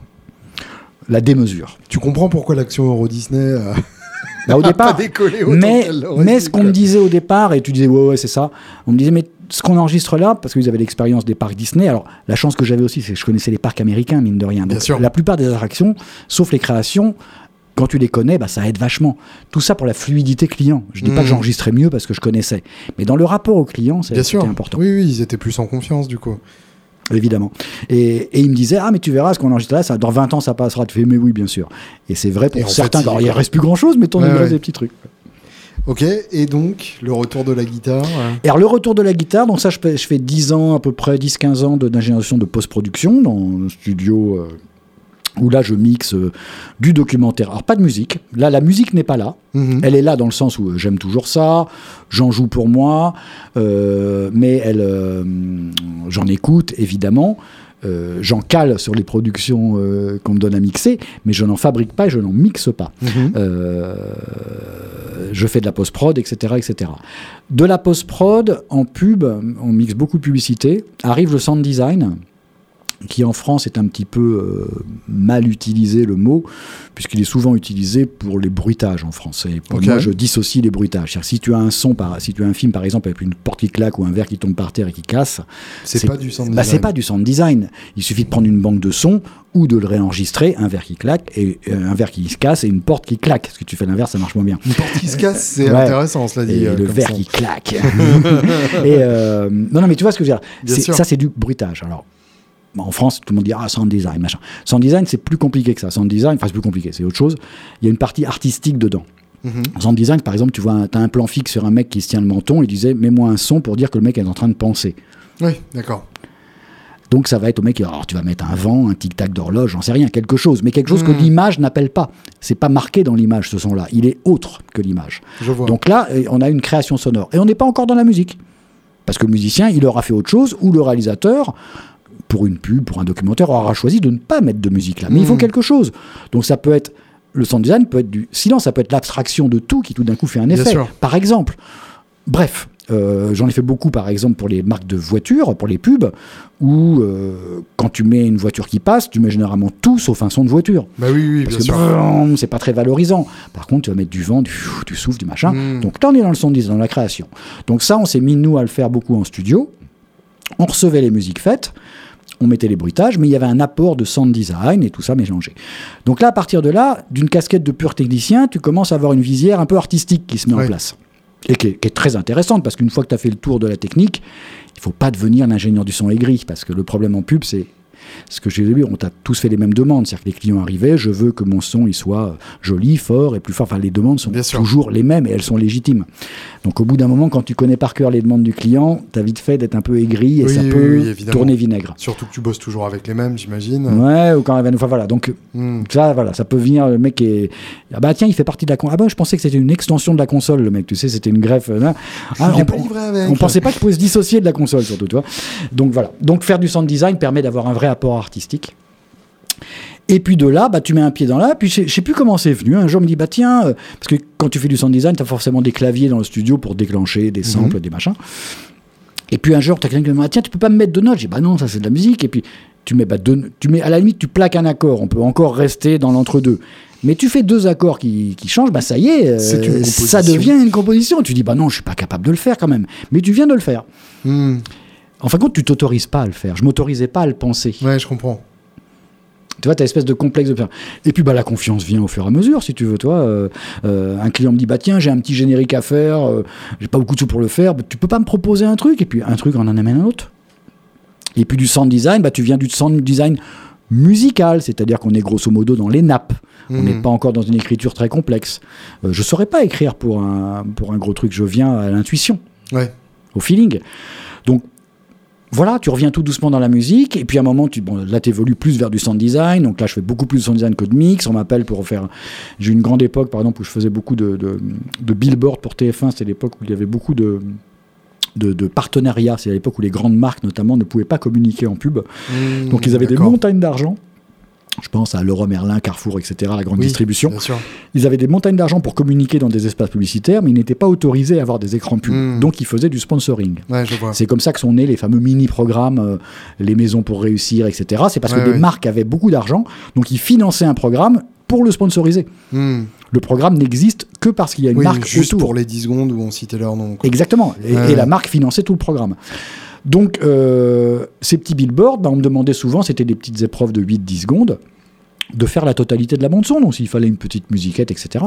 Et puis bah voilà, on te confie des trucs de plus en plus importants, de plus en plus euh, intéressants. Euh, et puis voilà, puis un jour tu te dis bah officiellement, bah, je viens de déposer une bande son, bah celle-là je vais la déposer à la SACEM. Puis bah celle-là aussi, bah c'est bon, on va faire une admission. Et puis voilà, puis tu t'autorises à dire bah, d'abord, je fais ingénieur du son sound design. Bon, non, maintenant, je fais sound design. Non, je fais sound design composition. Puis maintenant, moi, je fais composition. Quoi. Voilà, tu, tu, tu morphes tout doucement. Quoi. Logique, ouais. Et alors, moi, la, question que je me pose, c'est tu parlais tout à l'heure de laisser de la place aux, voix euh, pour les scènes de dialogue et ainsi de suite. Donc, par rapport à la guitare, ça pose un gros problème puisqu'on est juste sur les fréquences de la voix. Alors, tout ça pour dire la guitare. Euh, tu connais, hein, es venu chez moi, c'est mon instrument que j'aime bien. Uh-huh. J'en possède quelques-unes j'utilise très peu dans mon travail. Je vais être très sincère. Euh, euh, mon, mon, approche de, la... de ton boulot, c'est du clavier. Bien sûr. Bien sûr. Alors maintenant, il va y avoir une petite guitare qui va être un arpège, etc. Mais euh, d'abord, un, parce que malheureusement, euh, elle a peut-être pas la place dans l'espace publicitaire, euh, dans les jingles un petit peu, il y a des jingles un peu rock, par contre, mhm. c'est vrai. mais voilà, on me demande rarement un truc à la guitare. On va demander, on travaille beaucoup avec des références, donc le client va avoir une idée ou pas, ou une référence, on va caler des références. Et donc s'il faut de la guitare, l'avantage que j'ai par rapport à d'autres compos où on est tous au clavier, de toute façon, faut pas rêver, mhm. c'est que d'être guitariste, quand il faut une guitare, je la fais. Donc je fais une vraie guitare. Ou d'autres iront chercher ben, des boucles et des samples qui sont très bien faits, mais tu es enfermé dedans, malheureusement. Évidemment. De oui, je suppose qu'on on te file souvent euh, le, la vidéo avec du Coldplay ou du YouTube. Il peut y avoir des références dessus, ouais. Ça peut arriver. Alors, euh, dans l'animation, dans ce que je fais beaucoup moins dans les trucs d'enfants, etc. Ça se fait beaucoup dans la, pub. Alors la pub aujourd'hui, c'est il y a plus trop. Enfin, il y a un peu de musique originale, mais pas tant que ça. Les grosses grosses pubs, c'est de l'achat aujourd'hui. Évidemment c'est de l'achat de titres ou du placement de jeunes artistes. C'est-à-dire qu'aujourd'hui, il y a hmm. des coûts à jouer pour les jeunes artistes et les maisons de disques. Euh, les maisons de disques ne demandent que ça, c'est-à-dire qu'ils envoient à toutes les prods audiovisuels des, des, albums en disant voilà, synchronisez-nous. quoi. Euh, et c'est super, c'est très bien. Donc tout ça pour dire voilà. Donc la guitare, je l'ai, elle est là, mais c'est pas mon instrument de base, c'est pas ce que je vais prendre, euh, en tout cas pas une guitare. Et si je dois faire, si ça doit être au départ, ça sera peut-être plus une acoustique à la limite, parce qu'on va me demander une bande son un peu zen, un peu cool. Et là, la petite, le petit truc acoustique, le petit balayage qui va bien, un petit peu cocooning, ça, ça a plus sa place rapidement en pub ou un truc justement qui prend pas trop de place. La guitare cocooning. oui, tu vois, celle qui. Voyez-vous ça? Oui, celle qui heurte pas, qui fait pas mal. Bien sûr. Euh, celle, qui a pas des piquants. Pas trop. Euh, tu dis la guitare l'ai. L'expression correcte, ce serait je les ai. Oui. Est-ce que tu peux nous détailler un peu ta, collection fabuleuse Oui, eh ben, j'ai eu la chance justement de, à travers les années de pouvoir euh, avoir pas mal de guitares et de les garder. Euh, qu'est-ce que j'ai? Euh, J'ai, j'ai, j'ai. Alors, dans, les vieilleries, ben, du, chez Fender, je suis pressé. Si je dois. Alors, la guitare de l'île déserte, on va faire ça. Bien sûr. Ça serait une Strat ça serait euh, la chance d'avoir une Strat 64 sérielle. Mhm. Alors, refine, pour ceux qui connaissent un peu, donc, donc moins cher. Parce que pour moi, ça reste un instrument. Euh, je dis ça en contemplant ta, ta, belle Strat aussi, donc toi, je m'inspire. De, voilà. Euh, parce que ça reste avant tout un Bon, j'admire les gens, on en connaît, hein, qui ont des, pièces de collection, mais c'est pas trop le truc. Euh, parce que, un, j'ai pas les moyens de le faire. Pour moi, c'est un instrument, je veux qu'il ait été joué, je veux qu'il soit hmm. jouable, je veux qu'il soit joué. Qu'il tu puisses la faire tomber bah sans que ce soit, bah oui, voilà. Et son, et son histoire est, est, géniale à l'intérieur. Donc, j'ai une Strat 64 qui est euh, repeinte, refine, mais tout d'origine à l'intérieur. Donc, voilà, ça, c'est mon. C'est celle que je prendrai si tout brûle. Euh, de 64, j'ai aussi en refine une, euh, une Jaguar. Oui, qui est furieuse. Très très belle, hein, très très belle. C'est moins mon truc, mais je l'ai parce que c'est un peu mon année de naissance aussi, donc voilà, 64. et une Mustang, donc tout est très fanderien, 64. Donc ça c'est pour ça. Et dans les choses euh, anciennes et abordables, j'ai ramené il y a maintenant deux ans de chez Norman's Rare, donc euh, la, la mec à Los Angeles que je vous invite à aller voir parce que vous pouvez jouer sur des guitares qui coûtent des fortunes et les mecs voulaient, ils, voulaient passer avec un sourire déconcertant en disant non, non mais c'est pas une copie, non mais non c'est une originale, tu peux y aller. Bref, euh, une euh, Les Paul Junior double cut. Mhm. de 59 avec un P90, enfin tu connais ça par cœur. Bien sûr. Et c'est la rock machine par excellence, c'est-à-dire que là, si tu veux jouer, bah, voilà, les trucs de gamin, hein, du téléphone, du ACDC, ben, on prend un câble, un ampli, et c'est juste énorme. Donc voilà, ça c'est les, les, chouchoutes, je dirais, anciennes. Euh, ensuite, qu'est-ce que j'ai? Bah, Des guitares de luthier. C'est un mhm. pote qui m'a fait découvrir ça il y a quelques années. Les premières que j'ai eues, c'était un luthier qui est très peu connu en France, il s'appelle Don Grosch. Mhm. Donc il fait des formidables guitares.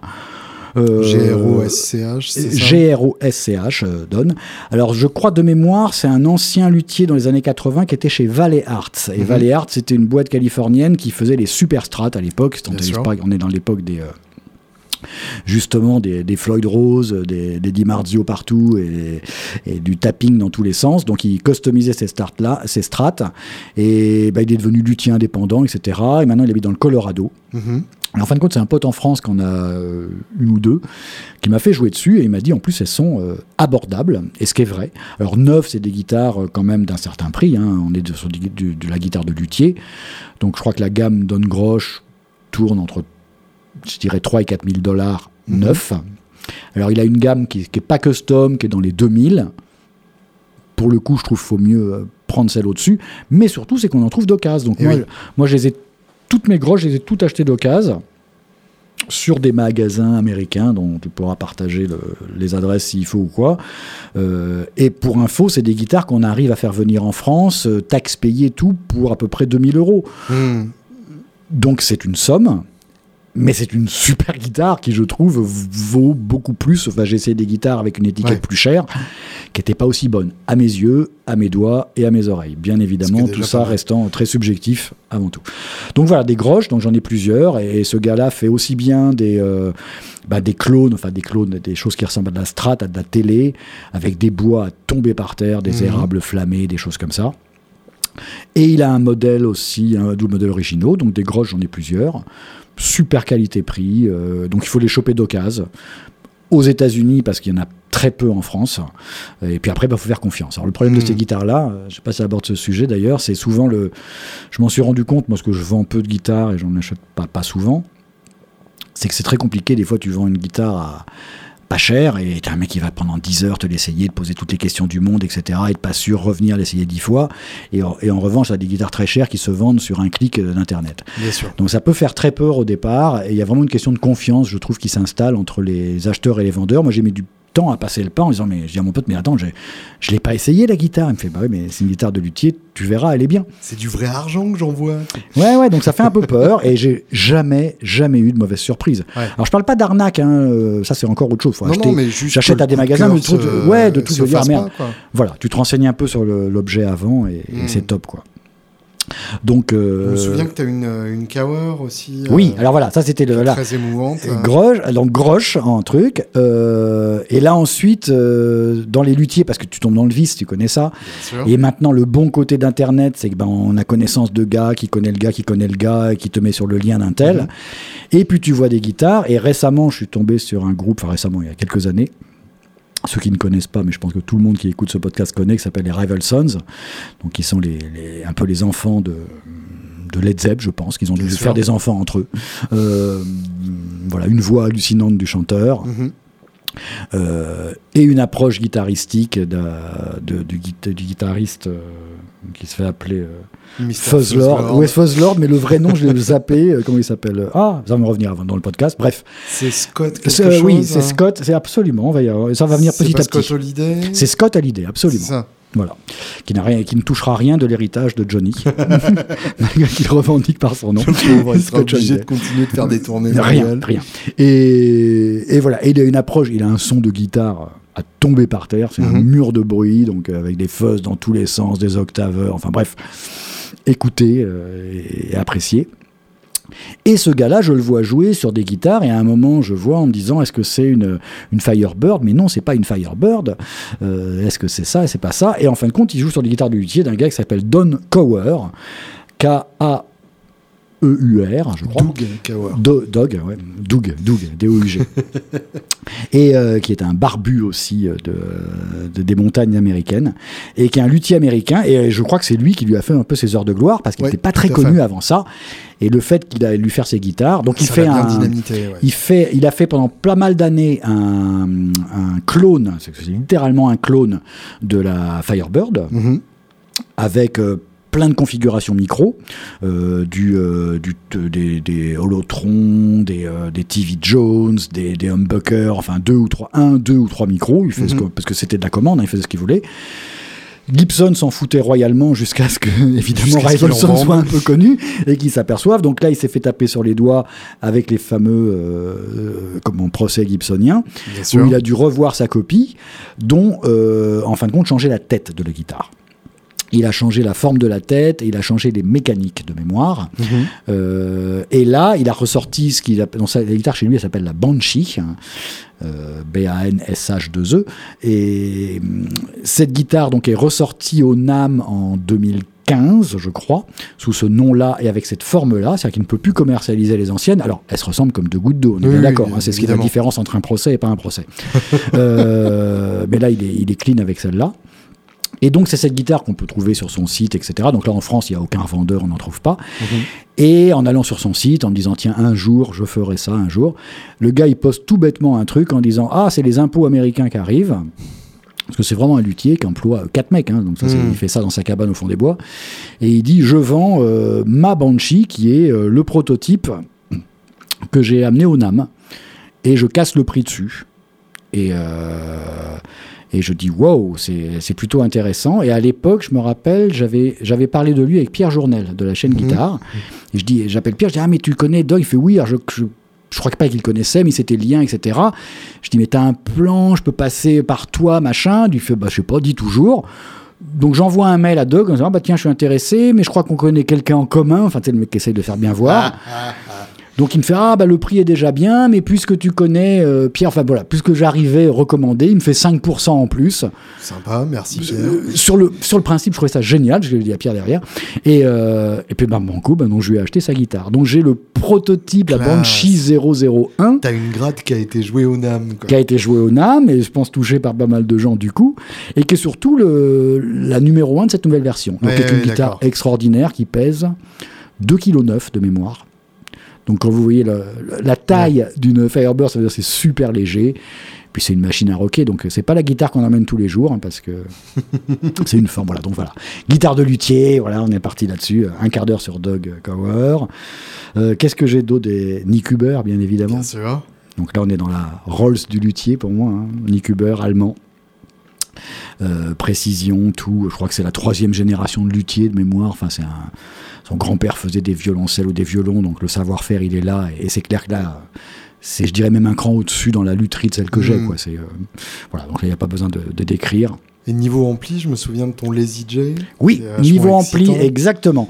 Un, alors un britannique. Exactement, et ça je l'ai rencontré en week-end euh, avec euh, en week-end familial à Londres, donc pas du tout une, un guitare safari euh, comme on peut faire de temps en temps, comme on dit. Il y avait une journée à tuer. Je vois qu'il y avait un salon quelque part.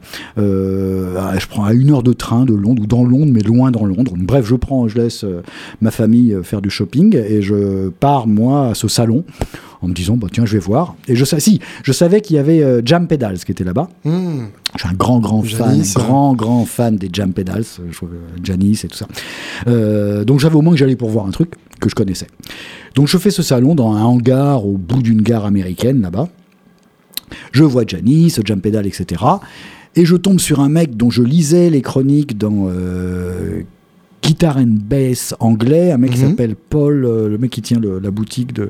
Je suis pas bon avec les noms. Il avait la chronique vintage dans Guitar and Bass, un mec un peu, un peu rond. Ah oui, je vois. Un vieux de la vieille, hein, qui, qui, maintenant loue du matos. Hmm. Paul, Bon, ça va me revenir, je te le dirai, tu, tu rajouteras. Été Guitar Tech euh, pour, pour, les Pistols. voilà, et qui a des très très grosses guitares à lui, avec des histoires, euh, notamment sur la Peter Green, l'histoire où elle est arrivée, ou mhm. c'est la Gary Moore qui, là, je crois, qui, est arrivée euh, de manière pas de très façon un, peu particulière. Un peu particulière, voilà. Phil Harris, c'est pas Paul, c'est Phil Harris, voilà. Et donc, je lisais ses chroniques anglaises, le mec a une très bonne chronique dans Guitar and Bass anglais, et j'arrive et je vois Phil Harris qui tient juste dans sa main une burst de 58 ou 59 et qui est en train de délier des gammes, donc il y a plus désagréable à entendre, et il est assis sur un petit combo un peu tweed et ça sonne sa race. Donc évidemment, il a une, euh, il a comment une une burst entre les mains, il joue avec son bouton de volume pour passer d'un son clean à un son saturé, enfin tout ce qui tout ce qu'on regarde et qu'on dit ah ouais c'est pas mal quand même. Et puis je dis putain c'est ampli quand même ça doit être un truc. Et puis, puis, je regarde et en fin de compte il est sur un stand mais à côté de celui de Gig Rig de Daniel euh, Reinhardt d'ailleurs. Steinhardt pardon. Où le mec il a un stand dans un stand parce que c'est le mec qui expose trois petits amplis. Et je prends une carte en me disant putain ça a sonné sa race quand même ce truc là et je prends une carte d'un truc qui s'appelle Lazy J. Donc J c'est un J hein, donc lazy comme feignant donc J le feignant on dirait en français la marque. J'ai un ampli de et euh, et puis je rentre à Paris puis je commence à faire un peu de net etc et puis j'aperçois que ce mec est quand même euh, c'est un américain enfin il s'appelle Jesse Hoff qui habite à Londres maintenant et qui est un ancien Amptech, donc un ancien euh, Amp Guru, les mecs qui mhm. truquaient les amplis pour les, rendre, pour les rendre meilleurs, voilà, comme a été euh, Dumble dans son temps, etc. Euh, et puis il fait ces amplis-là et il sort ce truc-là qui est en fin de compte un tweed. Alors le circuit E53, ou je sais, je suis pas trop pro dans là-dedans, mais j'ai lu des trucs, voilà. Où il sort ce truc. Donc c'est payable à l'avance. Pareil, là encore, tu achètes à l'aveugle, bien évidemment. Mhm. Donc tu payes la moitié, tu as une liste d'attente. Donc à l'époque, je le contacte. J'ai gagné un peu de sous. Je dis, putain, le truc, il m'a vraiment. Je l'ai eu dans l'oreille, en fait, l'ampli. Hmm. Tu sais, quand tu pars d'un truc, et je dis, il y avait trois critères. Il y avait Phil Harris, je suis pas lui. Il y avait la, la Burst, j'en aurais jamais. Et puis il y avait cet ampli. Bah, là, je peux en avoir un. Je dis, bah, je tu sais quoi, on va, on va, on, va cocher un des trois trucs. Et, euh, et je m'en commande un. Donc, euh, là encore, c'est une petite somme, puisque, euh, pas de dire de conneries, mais je crois que c'est 2000 pounds à l'époque, donc un peu plus de 2000 euros. C'est pas rien pour un ampli. Surtout avec la parité de l'époque. Ouais, ouais, donc ça fait un petit 2000-2005, mais on est dans le truc. Je sais que c'est du haut de gamme, mais je l'achète à l'aveugle. Des fois, tu sens un truc. Quoi. Donc, c'était mon achat de l'année. Euh, donc, j'envoie la moitié de la somme à Jesse Hoff, euh, machin. Le mec, c'est là où c'est génial, il, te rappelle tu parles avec lui euh, comme Trussard. Une Trussard aussi que j'avais acheté directement à, James. Puis le mec il t'appelle quoi. Bonjour, c'est euh, James. Là c'est Jesse. Bonjour, c'est Jesse. Ah Ludovic, machin. Tu m'as commandé un ampli, machin. Alors qu'est-ce que Et puis là il commence à me parler chinois. Je pense que je peux y connaître un petit peu, mais il y a un moment on a tous notre maître, hein, si tu veux, toi. Et là, le mec, il me dit, tu veux faire ça, le bias, machin, nanana, t'écoutes quoi, on te met ça, en lampe, tu veux quoi, nanana, nanana. Sachant que l'ampli est customisable, bien évidemment. Alors, customisable dans le sens, euh, les lampes, le HP, le fait d'avoir une reverb et un trémolo. Donc, je prends la reverb parce que c'est une reverb à lampe en plus, euh, à ressort et à lampe. Euh, et puis, il me pose des questions, puis à un moment, je lui dis, tu sais quoi je vais pas si je te réponds, c'est histoire de faire une réponse de, de fille pour avoir une posture parce que oui, je vois. Je, je vais, je peux pas te répondre. Vraiment. Il me fait alors on va faire autrement. Qu'est-ce que tu écoutes comme musique? Ah. Le mec donc tu vois, tu arrives dans une discussion extraordinaire, machin, machin. En fin de compte, le débat c'était sur le haut-parleur. Est-ce que j'allais prendre un Célestion ou un Tayden? Ce qui était le grand débat. Et je suis parti sur le Tayden parce que je me suis dit, j'avais déjà un tout rock, donc la plateforme clean par excellence. Je me dit, bah, mhm. tant qu'à faire, autant avoir ça, autant y aller quoi. autant prendre le, la membrane qui va tordre le mieux, le plus facilement, qui va. Bref. Donc sur ces conseils, j'ai pris le Tayden. J'ai pas pu écouter les deux en side by side, bien évidemment. Je suis ravi de ce que je reçois. Il suffit que tu en commandes un deuxième. Bien sûr. Entre temps, sa liste d'attente est passée à Watcha et les prix uh-huh. ont pris un petit Watch aussi. Aussi, ouais. Et, juste pour finir l'histoire de Jesse, puis on pourra poser si tu veux. Euh, il devait me livrer et à un moment il m'appelle euh, une semaine avant sa livraison je sais pas c'est je crois que c'est deux mois le truc il me fait ah Ludovic machin je suis embêté euh, je vais avoir un peu de retard à ta livraison je dis ah bon tu peux pas l'engueuler, le mec, tu, vois. Il fait, bah non, parce que figure-toi que l'ampli devant toi, la commande devant toi, c'est Jeff Beck. Donc déjà, tu, déjà, tu te pinces et tu t'assois parce que il tournait de l'œil. Et il fait comme il part, il part en tournée, c'était la tournée euh, en, 2015, je crois, un truc comme ça. Uh-huh. Il part en tournée et, du coup, il m'en demande deux parce qu'il veut une config stéréo. Donc je suis obligé de lui filer le tien, entre guillemets, ah. mais je te fais l'autre à 200 à l'heure, il sera prêt rapidement. Donc j'ai pas pu dire non, évidemment. Bien sûr. Donc j'ai le numéro de série qui doit suivre celui de Jeff Beck, j'imagine.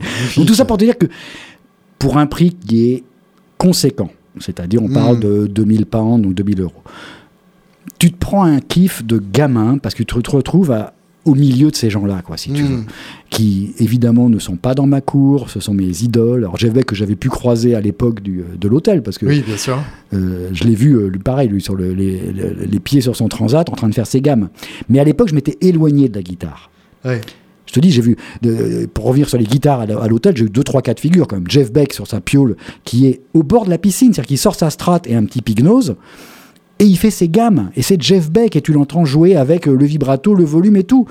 Mais je passais devant en me disant, alors, on est dans les années 80, la guitare est plutôt pas la mode. attention aussi, attention aussi.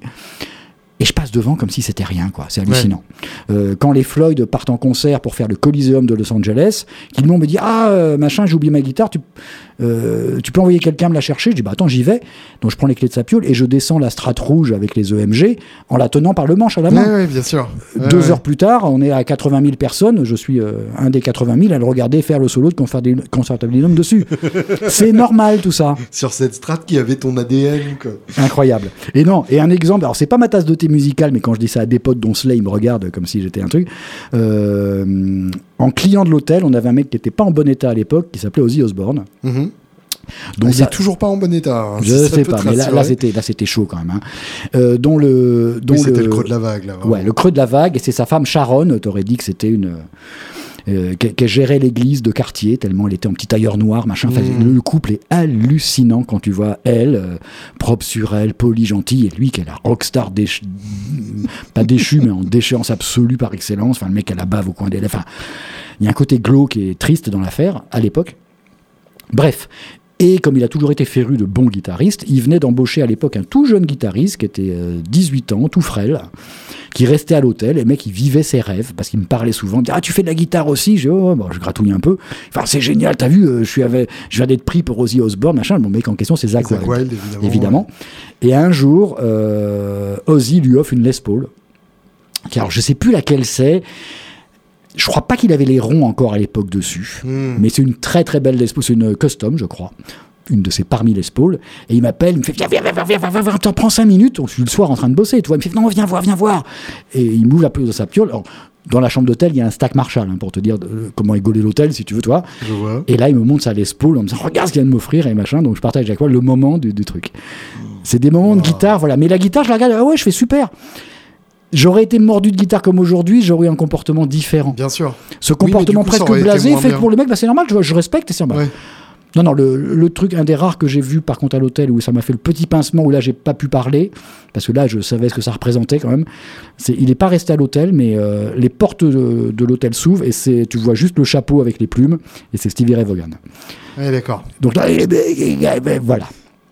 Peu près. Et il ne restait pas l'hôtel, mais là je savais qui je croisais, et là c'est un des, un des grands aussi dans le respect euh, musical. Pour terminer. Pour terminer. Comment on fait pour écouter ta musique? Alors, euh, parce que je crois savoir que tu es en train de. Il y a plusieurs choses. D'explorer l'artistique. Exactement. il y a un projet euh, dont je te ferai part. Je ne vais pas tout révéler maintenant parce qu'on a un tout petit stand-by de temps où on est en collaboration avec une artiste féminine qui chante mhm. et un autre compositeur. Donc on a six titres qui sont quasiment prêts. Ça, tu nous tiens au courant. Exactement. Je ne veux pas te, vendre le truc parce qu'on a décidé de mettre un tout petit stand-by technique pour l'instant. Très bien. Donc ça, ça va être des œuvres qui me font euh, kiffer parce qu'on fait ça en dilettant de temps en temps. Donc je t'en ferai part. Donc ça ne nous en dit pas trop. Ouais, voilà. parce que je t'en parlerai parce que tu vois, j'en ai même pas évoqué là. C'est quelque chose que je fais en parallèle en me disant j'y crois pas. Mhm. Et en même temps en y croyant très fort. Tu sais ce que c'est. Et j'aime bien toujours ce mélange de croire, pas croire, voir, pas voir, jouer, pas jouer. Euh, je trouve que c'est ça. Si tu arrives à garder la voie du milieu entre tout ça, pour moi, c'est le truc. J'ai été super bavard. Je vois la densité de, sur ton Pro Tools. Ouais, mais c'est bien. Effrayant. Je crois que c'est la première conclusion taoïste que j'ai euh, à une interview. Ah bah c'est vraiment ce que je considère. C'est tellement, euh, je trouve, euh, ça a du sens dans le, avec un peu, tu vois, la bouteille et l'âge, dans le métier, dans le, dans le boulot, dans la manière de gérer. C'est un tel, enfin voilà, on s'en sort mieux comme ça, quoi, si tu veux, toi. Les excès sont bons, mais à condition d'avoir l'excès dans l'autre sens, donc de revenir au milieu, quoi. Merci Ludovic. Eh ben, avec un grand plaisir.